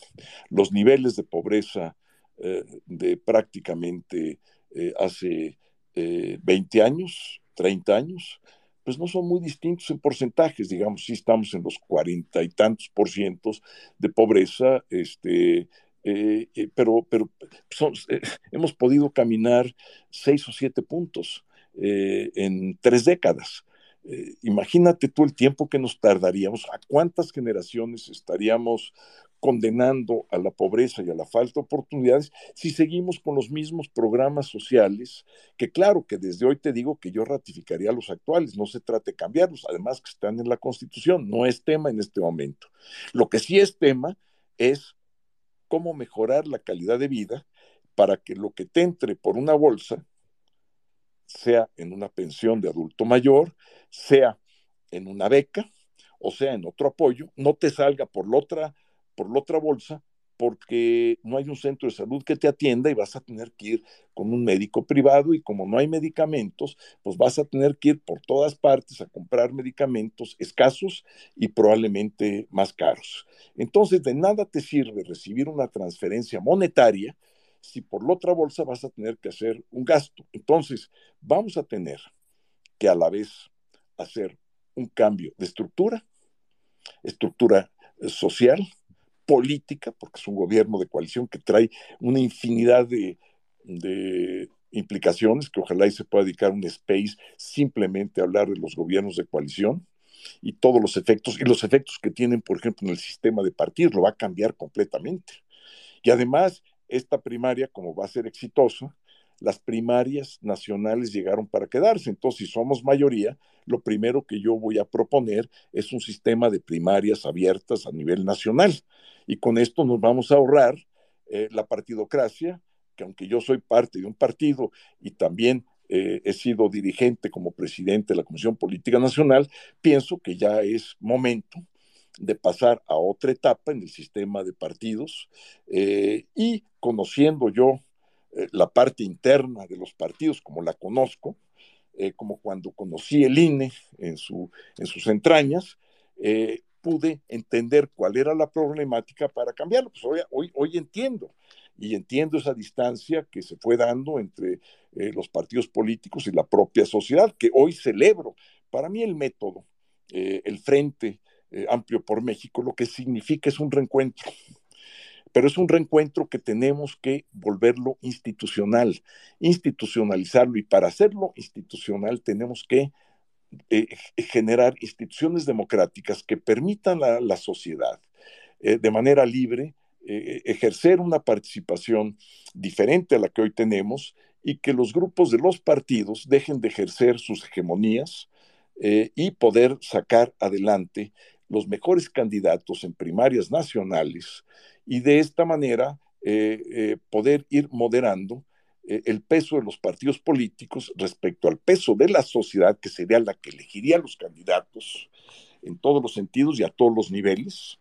y por otra parte, el sistema de partidos naturalmente en una coalición cambiaría. Tendría, ese sería otro tema de Space. ¿Cómo va a cambiar el sistema de partidos con un gobierno de coalición y en estas condiciones? Entonces, nada más simplemente estoy generando eh, ideas de los cambios que se van a venir eh, y de que los tenemos que anticipar. No, buenísimo. Yo, y la verdad es que sí, es precisamente la intención es dejar, ya que llegó este, esta forma de, de, participación ciudadana, que se quede y que se haga, se, se robustezca. Muy bien, no, me, me, gusta mucho la idea.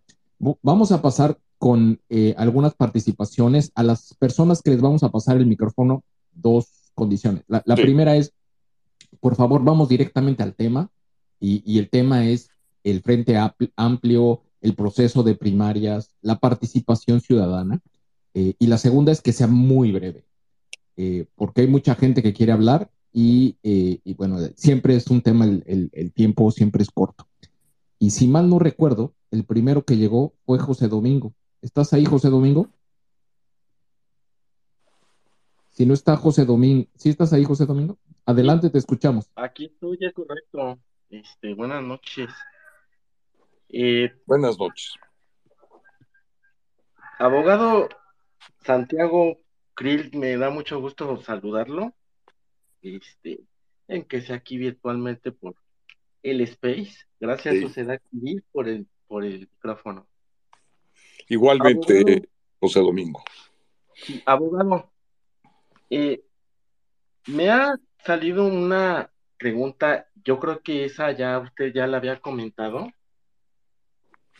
de la cuestión de por qué usted no pide licencia, es decir, todavía en la ley general de procedimientos electorales, todavía no llega un momento, eh, es decir, un momento electoral oficial, es hasta octubre oficialmente hasta octubre, diciembre, por ahí. Aquí lo marca un artículo, el artículo 26. Yo creo que es este, eh, pues, acatarse, ¿no? A, las propias leyes que tenemos en nuestro país.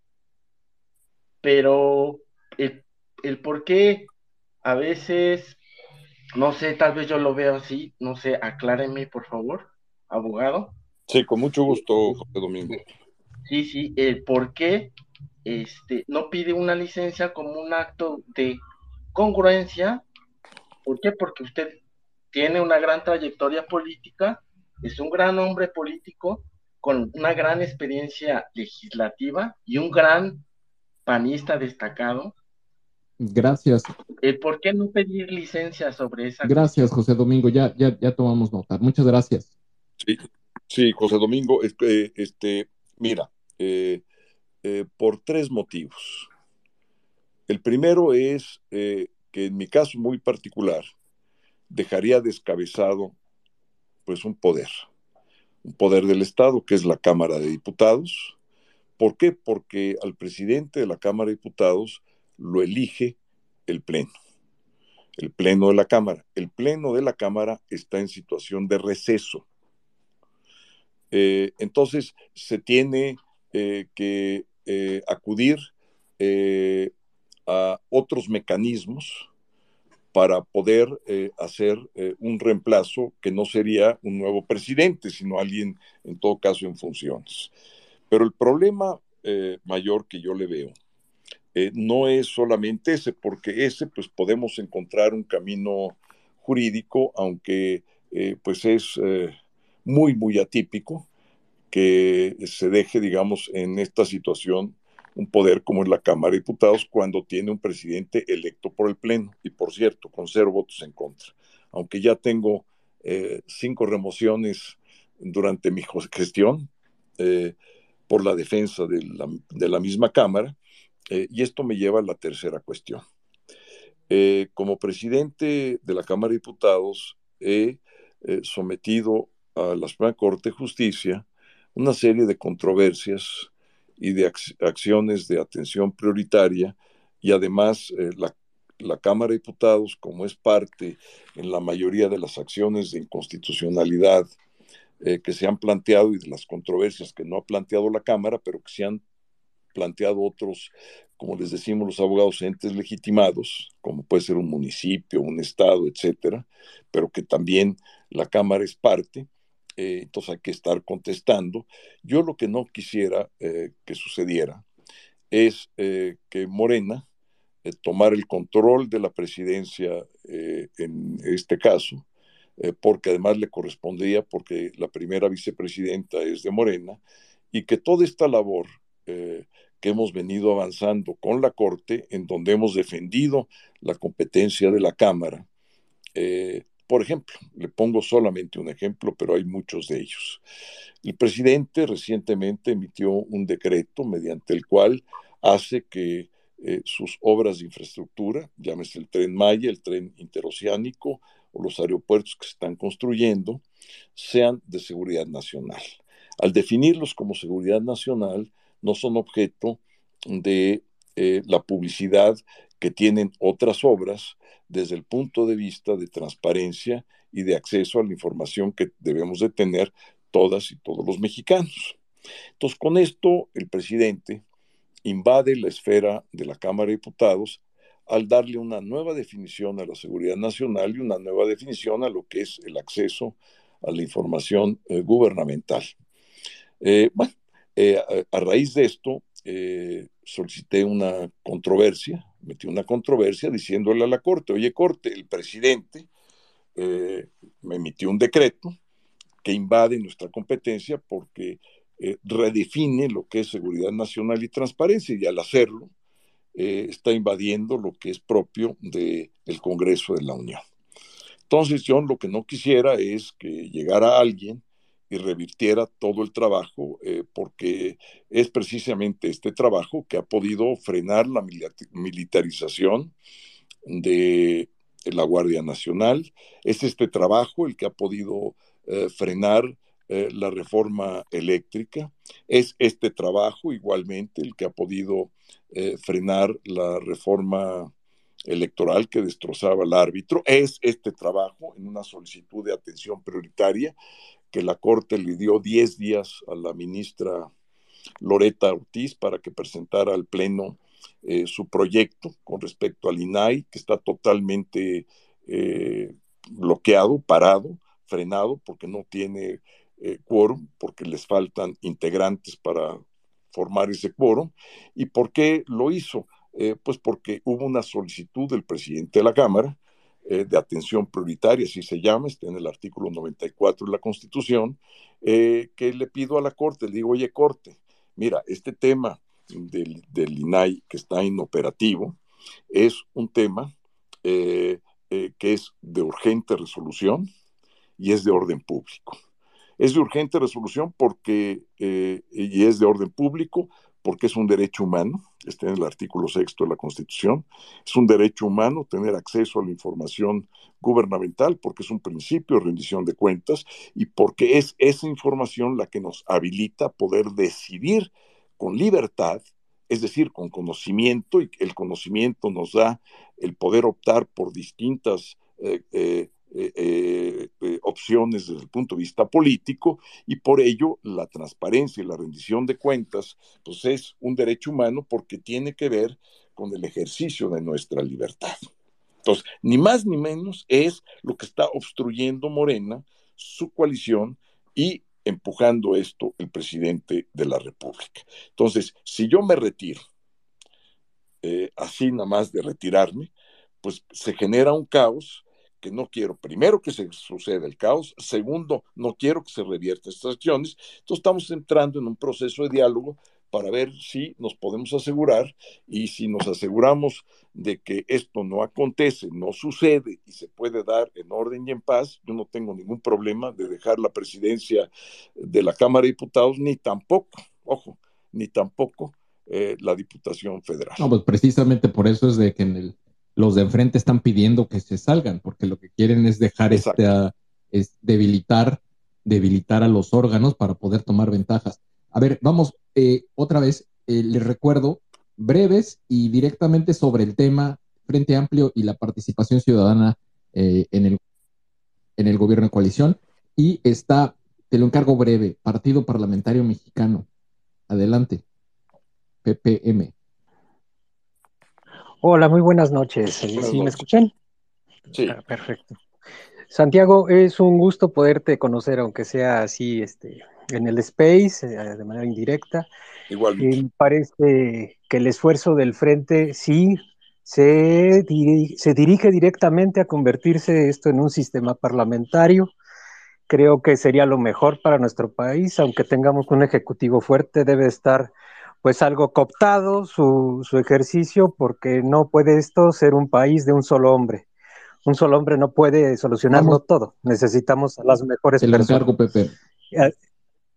Sí, este, hasta ahí ese punto, estoy muy de acuerdo con tu propuesta esa de, las universidades para policías. Creo que el sistema de policía debe ser híbrido entre lo nacional, que equipos, preparación y demás, y la parte de la acción pues local, ¿no? Desde el municipio, el estado, etcétera, etcétera.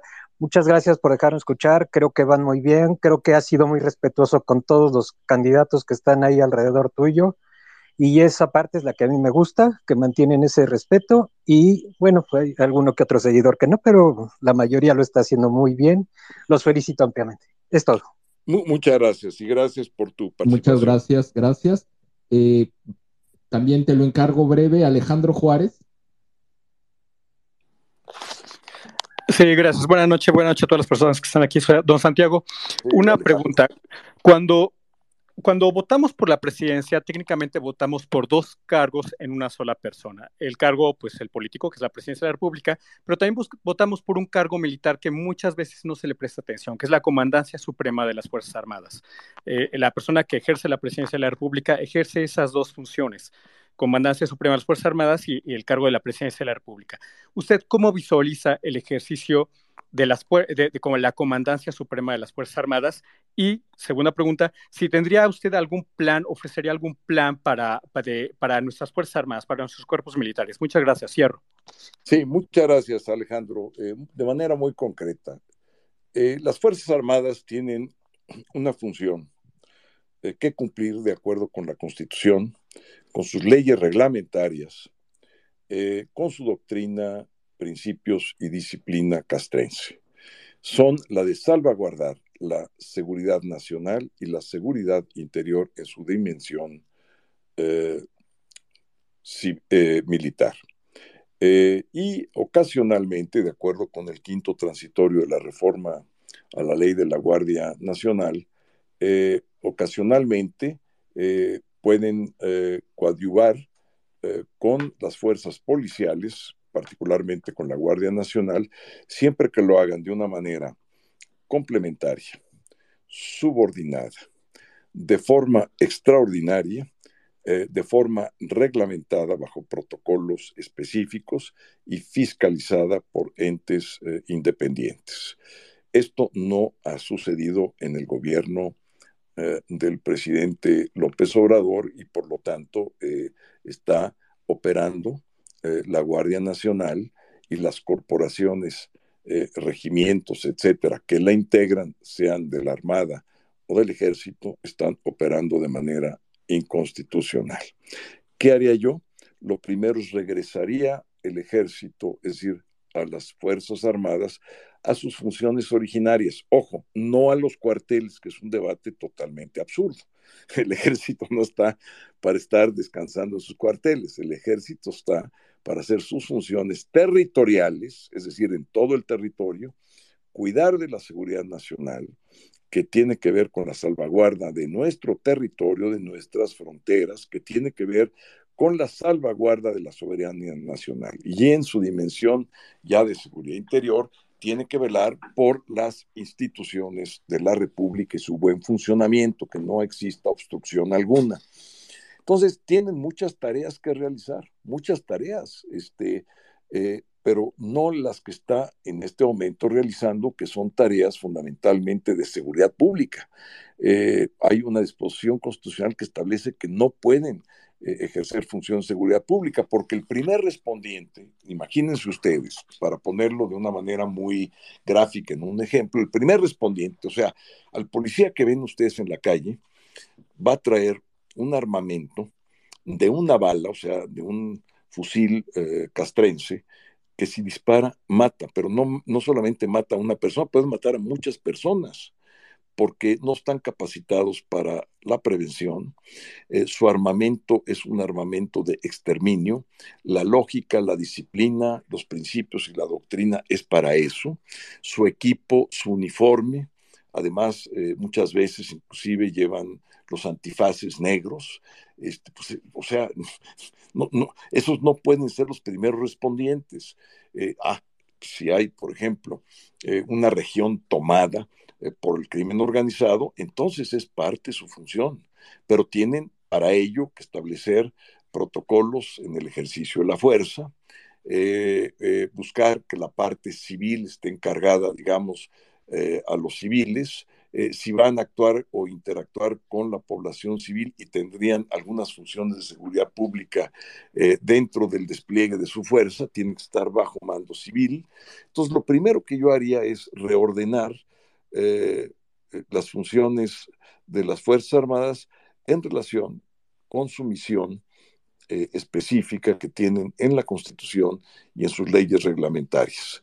y eso es una instrucción que da el comandante supremo.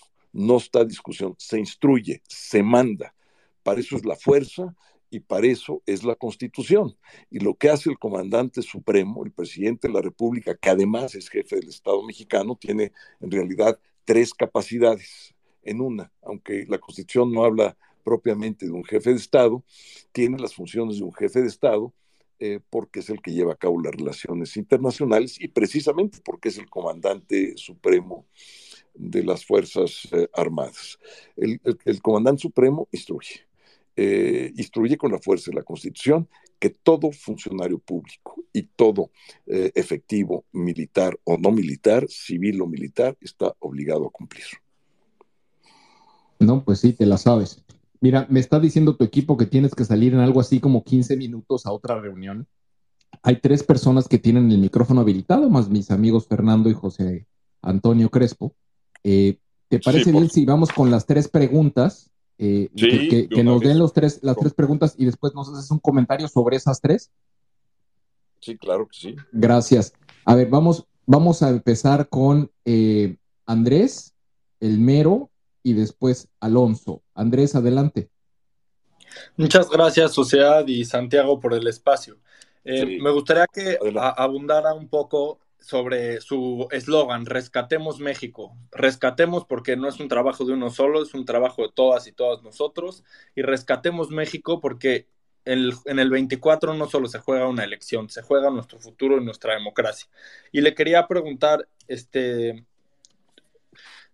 ¿qué le diría usted a esos panistas que, a esos panistas que sienten que los valores fundantes del partido no están siendo representados. Usted mismo ha dicho que si hay alguien de izquierda en el PAN es Santiago Krill Miranda. ¿Qué le dice usted a esos panistas? Y dos, si estuviera Dante Delgado aquí en esta sesión, este, las cúpulas de Movimiento Ciudadano, ¿qué le diría a usted para que se una a la alianza? Muchas gracias. Gracias, gracias. Vamos con Muy bien, cómo no. Primera pregunta, con mucho gusto. Bueno, vamos ahora con eh, el mero y te le encargo breve, mero. En función de cómo están eh, las preferencias eh, en el Frente Amplio por las votaciones, que se ve claramente, lo vemos todos porque lo vemos a diario, entre Xochitl Galvez, que por cierto le, clausuraron su cuenta para que todos estén atentos y vamos a, ver qué hacemos, ¿no? entre Xochitl Galvez, Francisco Javier Cabeza de Vaca, y el caso de, la Madrid. Este, eh, en función de esto, ¿usted tendría un favorito? Ojalá y sea sin sesgo y sin que se ponga usted en, como favorito. ¿Quién sería el favorito de Santiago Krill? Muchas gracias. Y cerramos con Alonso Castillo. Buenas noches a todos. Santiago, en caso de alcanzar candidatura por el Frente Amplio por México y eventualmente la presidencia de la República, ¿iniciarías el proceso de remoción de Alejandro Gertz Manero, que sería una de las facultades que tendrías tú como presidente? Gracias, Alonso. Ahora sí, Santiago, nada fácil. Adelante. Nada, nada fácil las preguntas, pero todas yo creo que son perfectamente respondibles. Eh, en términos de el eslogan o digamos el lema, Sí, Rescatemos es eh, una convocatoria plural, eh, una convocatoria eh, a la diversidad, a la inclusión, y creo que es una labor de todas y todos. hay un liderazgo, sin lugar a duda, que es el que va a escoger la propia ciudadanía, pero finalmente es una labor de carácter colectiva. ¿Qué le diría a Dante? En primer lugar, les platico, Dante es mi amigo. Eh, hemos tenido una trayectoria larga juntos, hemos hecho distintas coaliciones en las etapas diferentes hemos tenido, eh, inclusive la coalición del 2018, yo fui parte del armado de esa coalición con Dante, y bueno, pues es alguien que eh, tengo conversaciones si no frecuentes, sí eh, de cuando en cuando estamos eh, en comunicación eh, y lo hemos estado más o menos recientemente. Entonces, lo que diría yo aquí es lo que he dicho. ¿Y qué es lo que he dicho? Que por el bien de México debemos de buscar todos podernos acomodar dentro del mismo frente. ¿Y acomodar qué quiere decir? Eh, que buscar eh, la conciliación eh, de tal manera que podamos ir todos juntos. pero ojo, esto no puede forzarse. esto no puede ser una decisión de un tercero tomada por otra persona. Tiene que ser eh, quien es el responsable de su partido y los responsables, sus comités, en fin, de acuerdo con sus propios estatutos. Entonces sí, este, trataría yo de darle los mejores argumentos. Eh, ¿Cuáles son los mejores argumentos? Pues hay uno que es contundente, que en el 21 toda la oposición en conjunto obtuvimos 23 millones de pesos este, digo, 23 millones, ya me están regañando aquí porque me están diciendo que ya es hora, eh, y tuve un lapsus, 23 millones de votos eh, y 21 eh, millones por parte de la coalición. Entonces, este, digamos, ya ganamos en el 21. Si hubiera sido una elección presidencial, hubiésemos ganado. Este, pero eh, eh, yo respeto, como respeto las opiniones ajenas y como pido que se respeten las mías en este marco de respeto y de diálogo y además porque lo estamos porque además deseo mantenerlo, sostenerlo, eh, no solamente la amistad, sino el diálogo. Este, creo que lo conveniente es lo que estoy diciendo ahora, no podía ir más, aunque mis deseos fueran, este, más allá de lo que estoy yo diciendo, este, la verdad es que eh, eh, no podría yo hacer otra cosa. Este, déjame ver qué otra es mero. Este, bueno, obviamente estoy en esto porque eh, quisiera yo ser eh, el liderazgo y no voy en este momento este, a optar por eh, alguno de los tres aspirantes, porque el optar por uno estaría yo generando pues una situación inconveniente para los otros dos. Y mi papel no es dividir al frente, mi papel es unirlo y hacer todo por eh, unir eh, al frente. En el caso eh, del fiscal general de la República, yo lo primero que haría pues es revisar el caso. sé muy bien, Alonso, lo que tú me estás diciendo y el problema que has tenido, este, tu familia, lo conozco de primera mano lo revisaría y ya en los méritos del caso, que lo debo yo de conocer, tomaría yo la decisión. Pero te digo una cosa y te anticipo.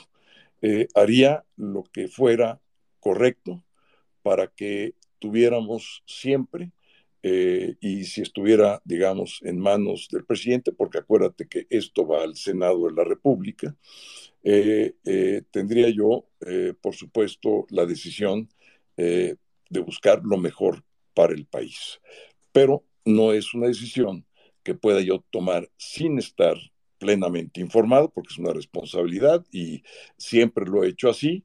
Eh, y por otra parte, eh, no tendría yo la menor duda de hacerlo eh, y de hacerlo con las pruebas en la mano, pero no puedo yo dar y tomar una decisión si no tengo la plena información, aunque conozco el caso este, y conozco otros casos, pero necesitaría yo interiorizarme a cada uno de ellos. Pues muy bien. Eh, sé que te tienes que ir, sé que te están correteando. Eh, Santiago, si tienes dos minutos más o tres minutos para poder eh, interactuar con, ahí está, subió Eduardo Solórzano, quien tiene una pregunta y dijo que era muy rápido. Sí, a ver, Lalo, adelante, Eduardo. Este, y si hay otro, otro, y tomo dos, y ya con esas, ahora sí, como dice la canción, me despido. Bueno, gracias, Gabriel. Hola, Santiago, ¿cómo estás? Hola, ¿cómo estás? Bueno, primero felicitarte, pues, que eres el hombre de constitución. Hoy en México es lo que eres. Y la, y la pregunta muy sencilla que tenía, ¿cómo le van a hacer para que 12 aspirantes puedan estar trabajando coordinados y que acaben bien? Mira, este, eh, ahí es una responsabilidad de cada uno de nosotros, de cuidarnos, auténticamente cuidarnos, esa sería la mejor palabra que yo utilizaría. Estamos en una competencia, pero tenemos que entender que es una competencia para fortalecer el frente, no para fortalecernos eh, como proyectos individuales sino para fortalecernos como proyectos colectivos. Entonces tenemos que pensar en función de la colectividad antes que de nuestro interés personal. Eh, todo lo que hagamos de aquí en adelante, una declaración, un comentario, una acción, una decisión, una estrategia, eh, sea en medios, eh, sea en, en territorial, tiene que ser en función del fortalecimiento del frente.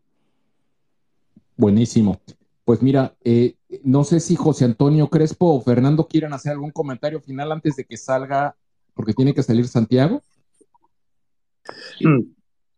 rápidamente, solamente quiero hacer un reconocimiento a Santiago, porque cuando estábamos todavía ahí discutiendo con los partidos sobre si aceptaban la participación directa de los ciudadanos, lo cual muchos creíamos que le iba a dar una gran legitimidad al proceso, y a quien resulte ganador el que sea, pues le oía varias, eh, en varias entrevistas a Santiago, cuando eso todavía no se resolvía, pues eh, promover y apoyar y respaldar esa petición de la sociedad civil de que realmente los ciudadanos pudiéramos participar directamente en alguna medida en la designación del candidato opositor. Entonces, yo se lo reconozco porque yo creo que el hecho de que muchos de los aspirantes hayan apoyado esa postura, pues creo que contribuyó a que los partidos, a final de cuentas, las dirigencias de los partidos me refiero, aceptaran ese instrumento que yo creo que, que puede ser novedoso, que puede sentar precedente, que puede darle mucha legitimidad y diferenciar mucho este proceso respecto al de Morena, pero eh, quiero hacer ese reconocimiento público a Santiago, desearle la mejor de las suertes y yo sé que cualquiera, digo, yo no doy por hecho nada porque las cosas así son, falta tiempo, eh, va a haber debates, etcétera, pero quien quiera que salga ganador de este proceso, yo espero y supongo que todos los participantes y todos los votantes apoyemos a quien gane, porque lo que está en juego no es tal o cual candidatura, tal o cual personaje, lo que está en juego es, básicamente, bueno, entre otras cosas, la democracia en México que está en riesgo. Eh, entonces, bueno, un saludo, un abrazo y, y, desde luego mi reconocimiento a Santiago por haber apoyado esta, este ejercicio que va a ser novedoso, que va a ser, va a sentar precedente y que creo que puede contribuir muchísimo a incrementar las probabilidades del Frente Amplio para enfrentar con gran competitividad quien quiera que sea el ganador del candidato opositor a Morena. Entonces, un saludo, Santiago, y este y mi reconocimiento. Muchas gracias. Eh, muchas gracias, José Antonio. Este, te, te agradezco tus palabras. Eh, dice el dicho que origen es destino eh, y tú y yo nos conocimos pues eh, en las lides del activismo cívico eh, y déjenme decirles una cosa que para mí es muy importante eh, expresarla y expresarla en un foro como esto. Antes de ser panista, y vaya que soy panista y he luchado y defendido a mi partido en todos los foros, antes de ser panista soy mexicano y soy ciudadano. Este, entonces, y, además, eh, eh, los fundadores de mi partido, Gómez Morín y González Luna, eh, justamente veían al PAN como una escuela de ciudadanía. Entonces los panistas eh, no podíamos responder de otra manera al llamado que nos hizo la sociedad civil organizada o no organizada, este, más amplia, digamos, porque sé que, que, hay muchas voces que, aunque no estén dentro de las propias organizaciones, así lo han pedido. Este, y uno de los factores eh, eh, pues muy importantes pues fue todo el liderazgo de José Antonio y de muchos más que tuvieron, eh, y esto también es muy importante resaltarlo, que tuvieron las formas, porque son muy importantes las formas. Este, dirán, oye, pues esto no es de formas. No, no, sí es de formas. Y tuvieron las formas de poder persuadir, dialogar, convenir, eh, con los partidos en una justa, en un justo equilibrio de donde deben de estar los partidos y donde debe estar la sociedad. Pero a mí lo que más me gustó de todo este ejercicio es que estamos en un proceso de integración natural y que esto tendrá que dar como resultado, y ahí es donde vamos a necesitar a eh, conocedores de la ciencia política como José Antonio, para que podamos cambiar algunas cosas de, de las leyes electorales que estamos viendo que, que son obsoletas en muchos sentidos, y eso pues vamos a que verlo diario, este, pero sobre todo de, la, de dos aspectos, o diría yo de tres aspectos. Uno es el sistema de gobiernos de coalición. eso va a cambiar y hay que hacer cambios eh, estructurales políticamente hablando. Eh, segundo, el sistema de partidos que debe de cambiar. Y luego yo, yo sí creo que debe, debemos de ir a un concepto de primarias abiertas eh, a nivel nacional para todos los cargos, este, de tal manera que eso también permitiría institucionalizar esa relación sociedad-partidos de una manera mucho más directa y permanente. En fin, dicho lo cual, eh, agradezco enormemente el poder eh, haber participado en este space. Este, muchas gracias. Santiago, nos, aguantas el, comentario de Fer que ya iba a cerrar? Sí, sí. Adelante, Fer. Gracias, gracias. También muy, muy en el sentido de José Antonio, la verdad es que reconozco a Santiago, como vemos, es un caballero de la política, es un demócrata. Se habló hace, hace poquito, se habló de eh, legado de Porfirio Muñoz Ledo, también es del de Santiago, es un arquitecto de las instituciones, un arquitecto de la transición que hoy está en riesgo. Eh, que me permita citarlo, porque está viviendo algo injusto de alguna manera, porque es el, este desgraciado presidente, pues se metió también al proceso opositor, no debiera hacerlo, es un abuso de poder, es un acto autoritario, muestra también que está eh, afectando la democracia, eh, me da la impresión de que en un primer momento él iba a decir que el, el, nombrado por el Olimpo, este conservador que trae en sus delirios para descalificarnos, iba a ser él. Eh, se esperó un tiempo, nombró a otro y eso ha cargado de alguna manera los dados, no por culpa de nosotros, sino por una intromisión indebida, pero me da, me da mucha confianza porque Santiago es una persona institucional, es alguien que eh, en cualquier caso aportará muchísimo y pues eh, aquí en este proceso sí hay incertidumbre democrática y jugará un gran, un gran papel, es un demócrata y eh, mi mamá me enseñó a ver a los ojos y hay algo que vi, yo vi genuina emoción en Santiago en ese discurso que tanto fue viral, una emoción legítima por querer eh, salvar a la patria en este momento tan difícil, por salir a, poner el pecho en un momento crucial en el que está en juego la democracia. Y pues mi reconocimiento, eres un contendiente de lujo, Santiago, te mando un fuerte abrazo.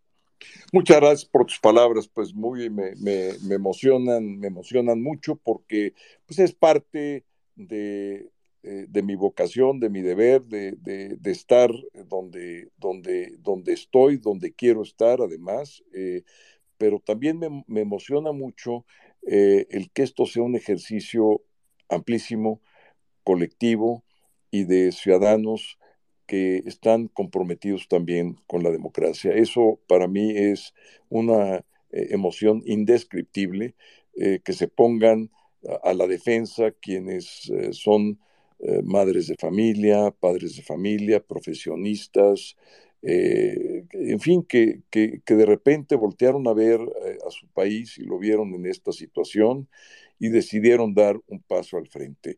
Nosotros, quienes estamos en esto, no podíamos ser menos. era nuestro deber, nuestra convicción, y ahí vamos a estar todos juntos y todos juntos vamos a llegar. de eso tengan plena convicción eh, porque la seguridad nace de uno mismo y cuando esa seguridad se transmite de manera colectiva en todos, en la colectividad, no hay nada que no podamos sortear, eh, ni obstáculo que no podamos salvar. Eh, este sería con la idea que yo quisiera cerrar. Unidos nos va a dar la fuerza necesaria para poder cambiar eh, este país. No necesitamos solamente ganar una elección, eso es una parte, es una etapa. Eh, el proceso más difícil va a ser cambiar estructuralmente a este país, cambiarlo de raíz, de tajo, eh, cambiarlo de manera radical, y radical quiere decir de raíz, de, de fondo, porque México amerita otro tipo de gobiernos, de otro corte, de otra visión, eh, de un compromiso absoluto eh, en el servicio público, el, tener la condición de servidor eh, y de poder heredar a nuestros hijos o a los que vienen, a las generaciones futuras, un México mejor. Este, esa es la mejor parte que le podemos dejar a nuestros hijos, porque la política pues, también tiene que ver con esta parte directa de nuestra familia que es lo que debemos de proteger en primer lugar. Y en esta lucha, eh, yo como veo las cosas es de esta manera. Si debo de proteger a mi familia, eh, en caso de llegar a coordinar al frente, pero si no también, eh, voy a buscar hacer de todas las familias que estén constituidas por mujeres y hombres libres, hacer de todas esas familias mi familia en esta lucha. Muchas gracias. No, a ti, Santiago, muchas gracias. Eh, sé que tienes que salir, ya tienes otro compromiso. Y pues bueno, con, la verdad, con estos cierres no, no me queda más que darte las gracias. Y pues bueno, mucha suerte en el proceso. Estoy seguro que vamos a continuar en conversaciones contigo, con tu equipo y que regreses a estos espacios que son tuyos. Aquí están para... Al contrario. Siempre gracias. Oye, pues, sí, no, el agradecido soy yo eh, y me, llevo la riqueza de los comentarios eh, y conmigo cuentan y vamos para adelante, a dar el paso. Muchas gracias, gracias. Y como siempre, cuando terminamos un espacio de sociedad civil, México, les invitamos a que aprovechen y que tomen, eh, sigan las cuentas que están alrededor de ustedes. Aquí estamos gente reunida que tiene un compromiso por el país, que quiere sacarlo adelante. Y si algo hemos aprendido después de dos movilizaciones masivas y del amicus más generoso que ha existido, eh, el con más firmas en el país, eh, más de 375 mil firmas se reunieron en defensa de la Suprema Corte. Eh, somos gente comprometida y hemos, hemos aprendido de que si trabajamos en comunidad, si conectamos entre todos nosotros, podemos crear cosas maravillosas y es lo que estamos haciendo a través del Frente Amplio por México. Por favor, aprovechemos esta, esta eh, pausa musical y sigamos a las cuentas que están alrededor nuestro. Muchas gracias nuevamente, eh, queridísimo Fer, eh, queridísimo doctor. Muchas gracias por su participación y, por supuesto, a nuestro invitado, Santiago. De verdad, muchas gracias. Cuídense mucho. Buenas noches. Buenas noches.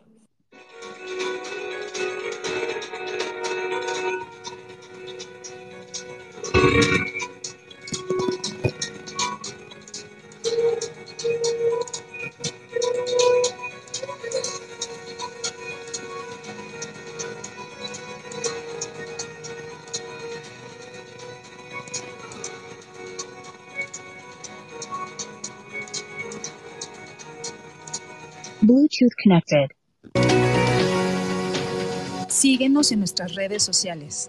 Estamos presentes en Twitter, Facebook, Instagram, TikTok, Spotify y YouTube.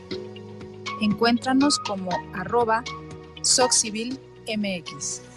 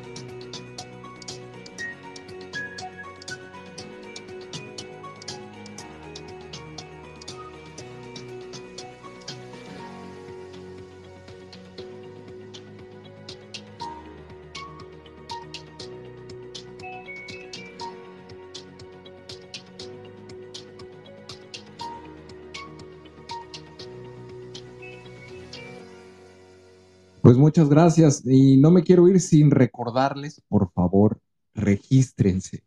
Hay que participar en la plataforma. La liga creo que no se las tengo que repetir, seguramente ya se la saben. Y si no, la pueden encontrar en el TL de Sociedad Civil México.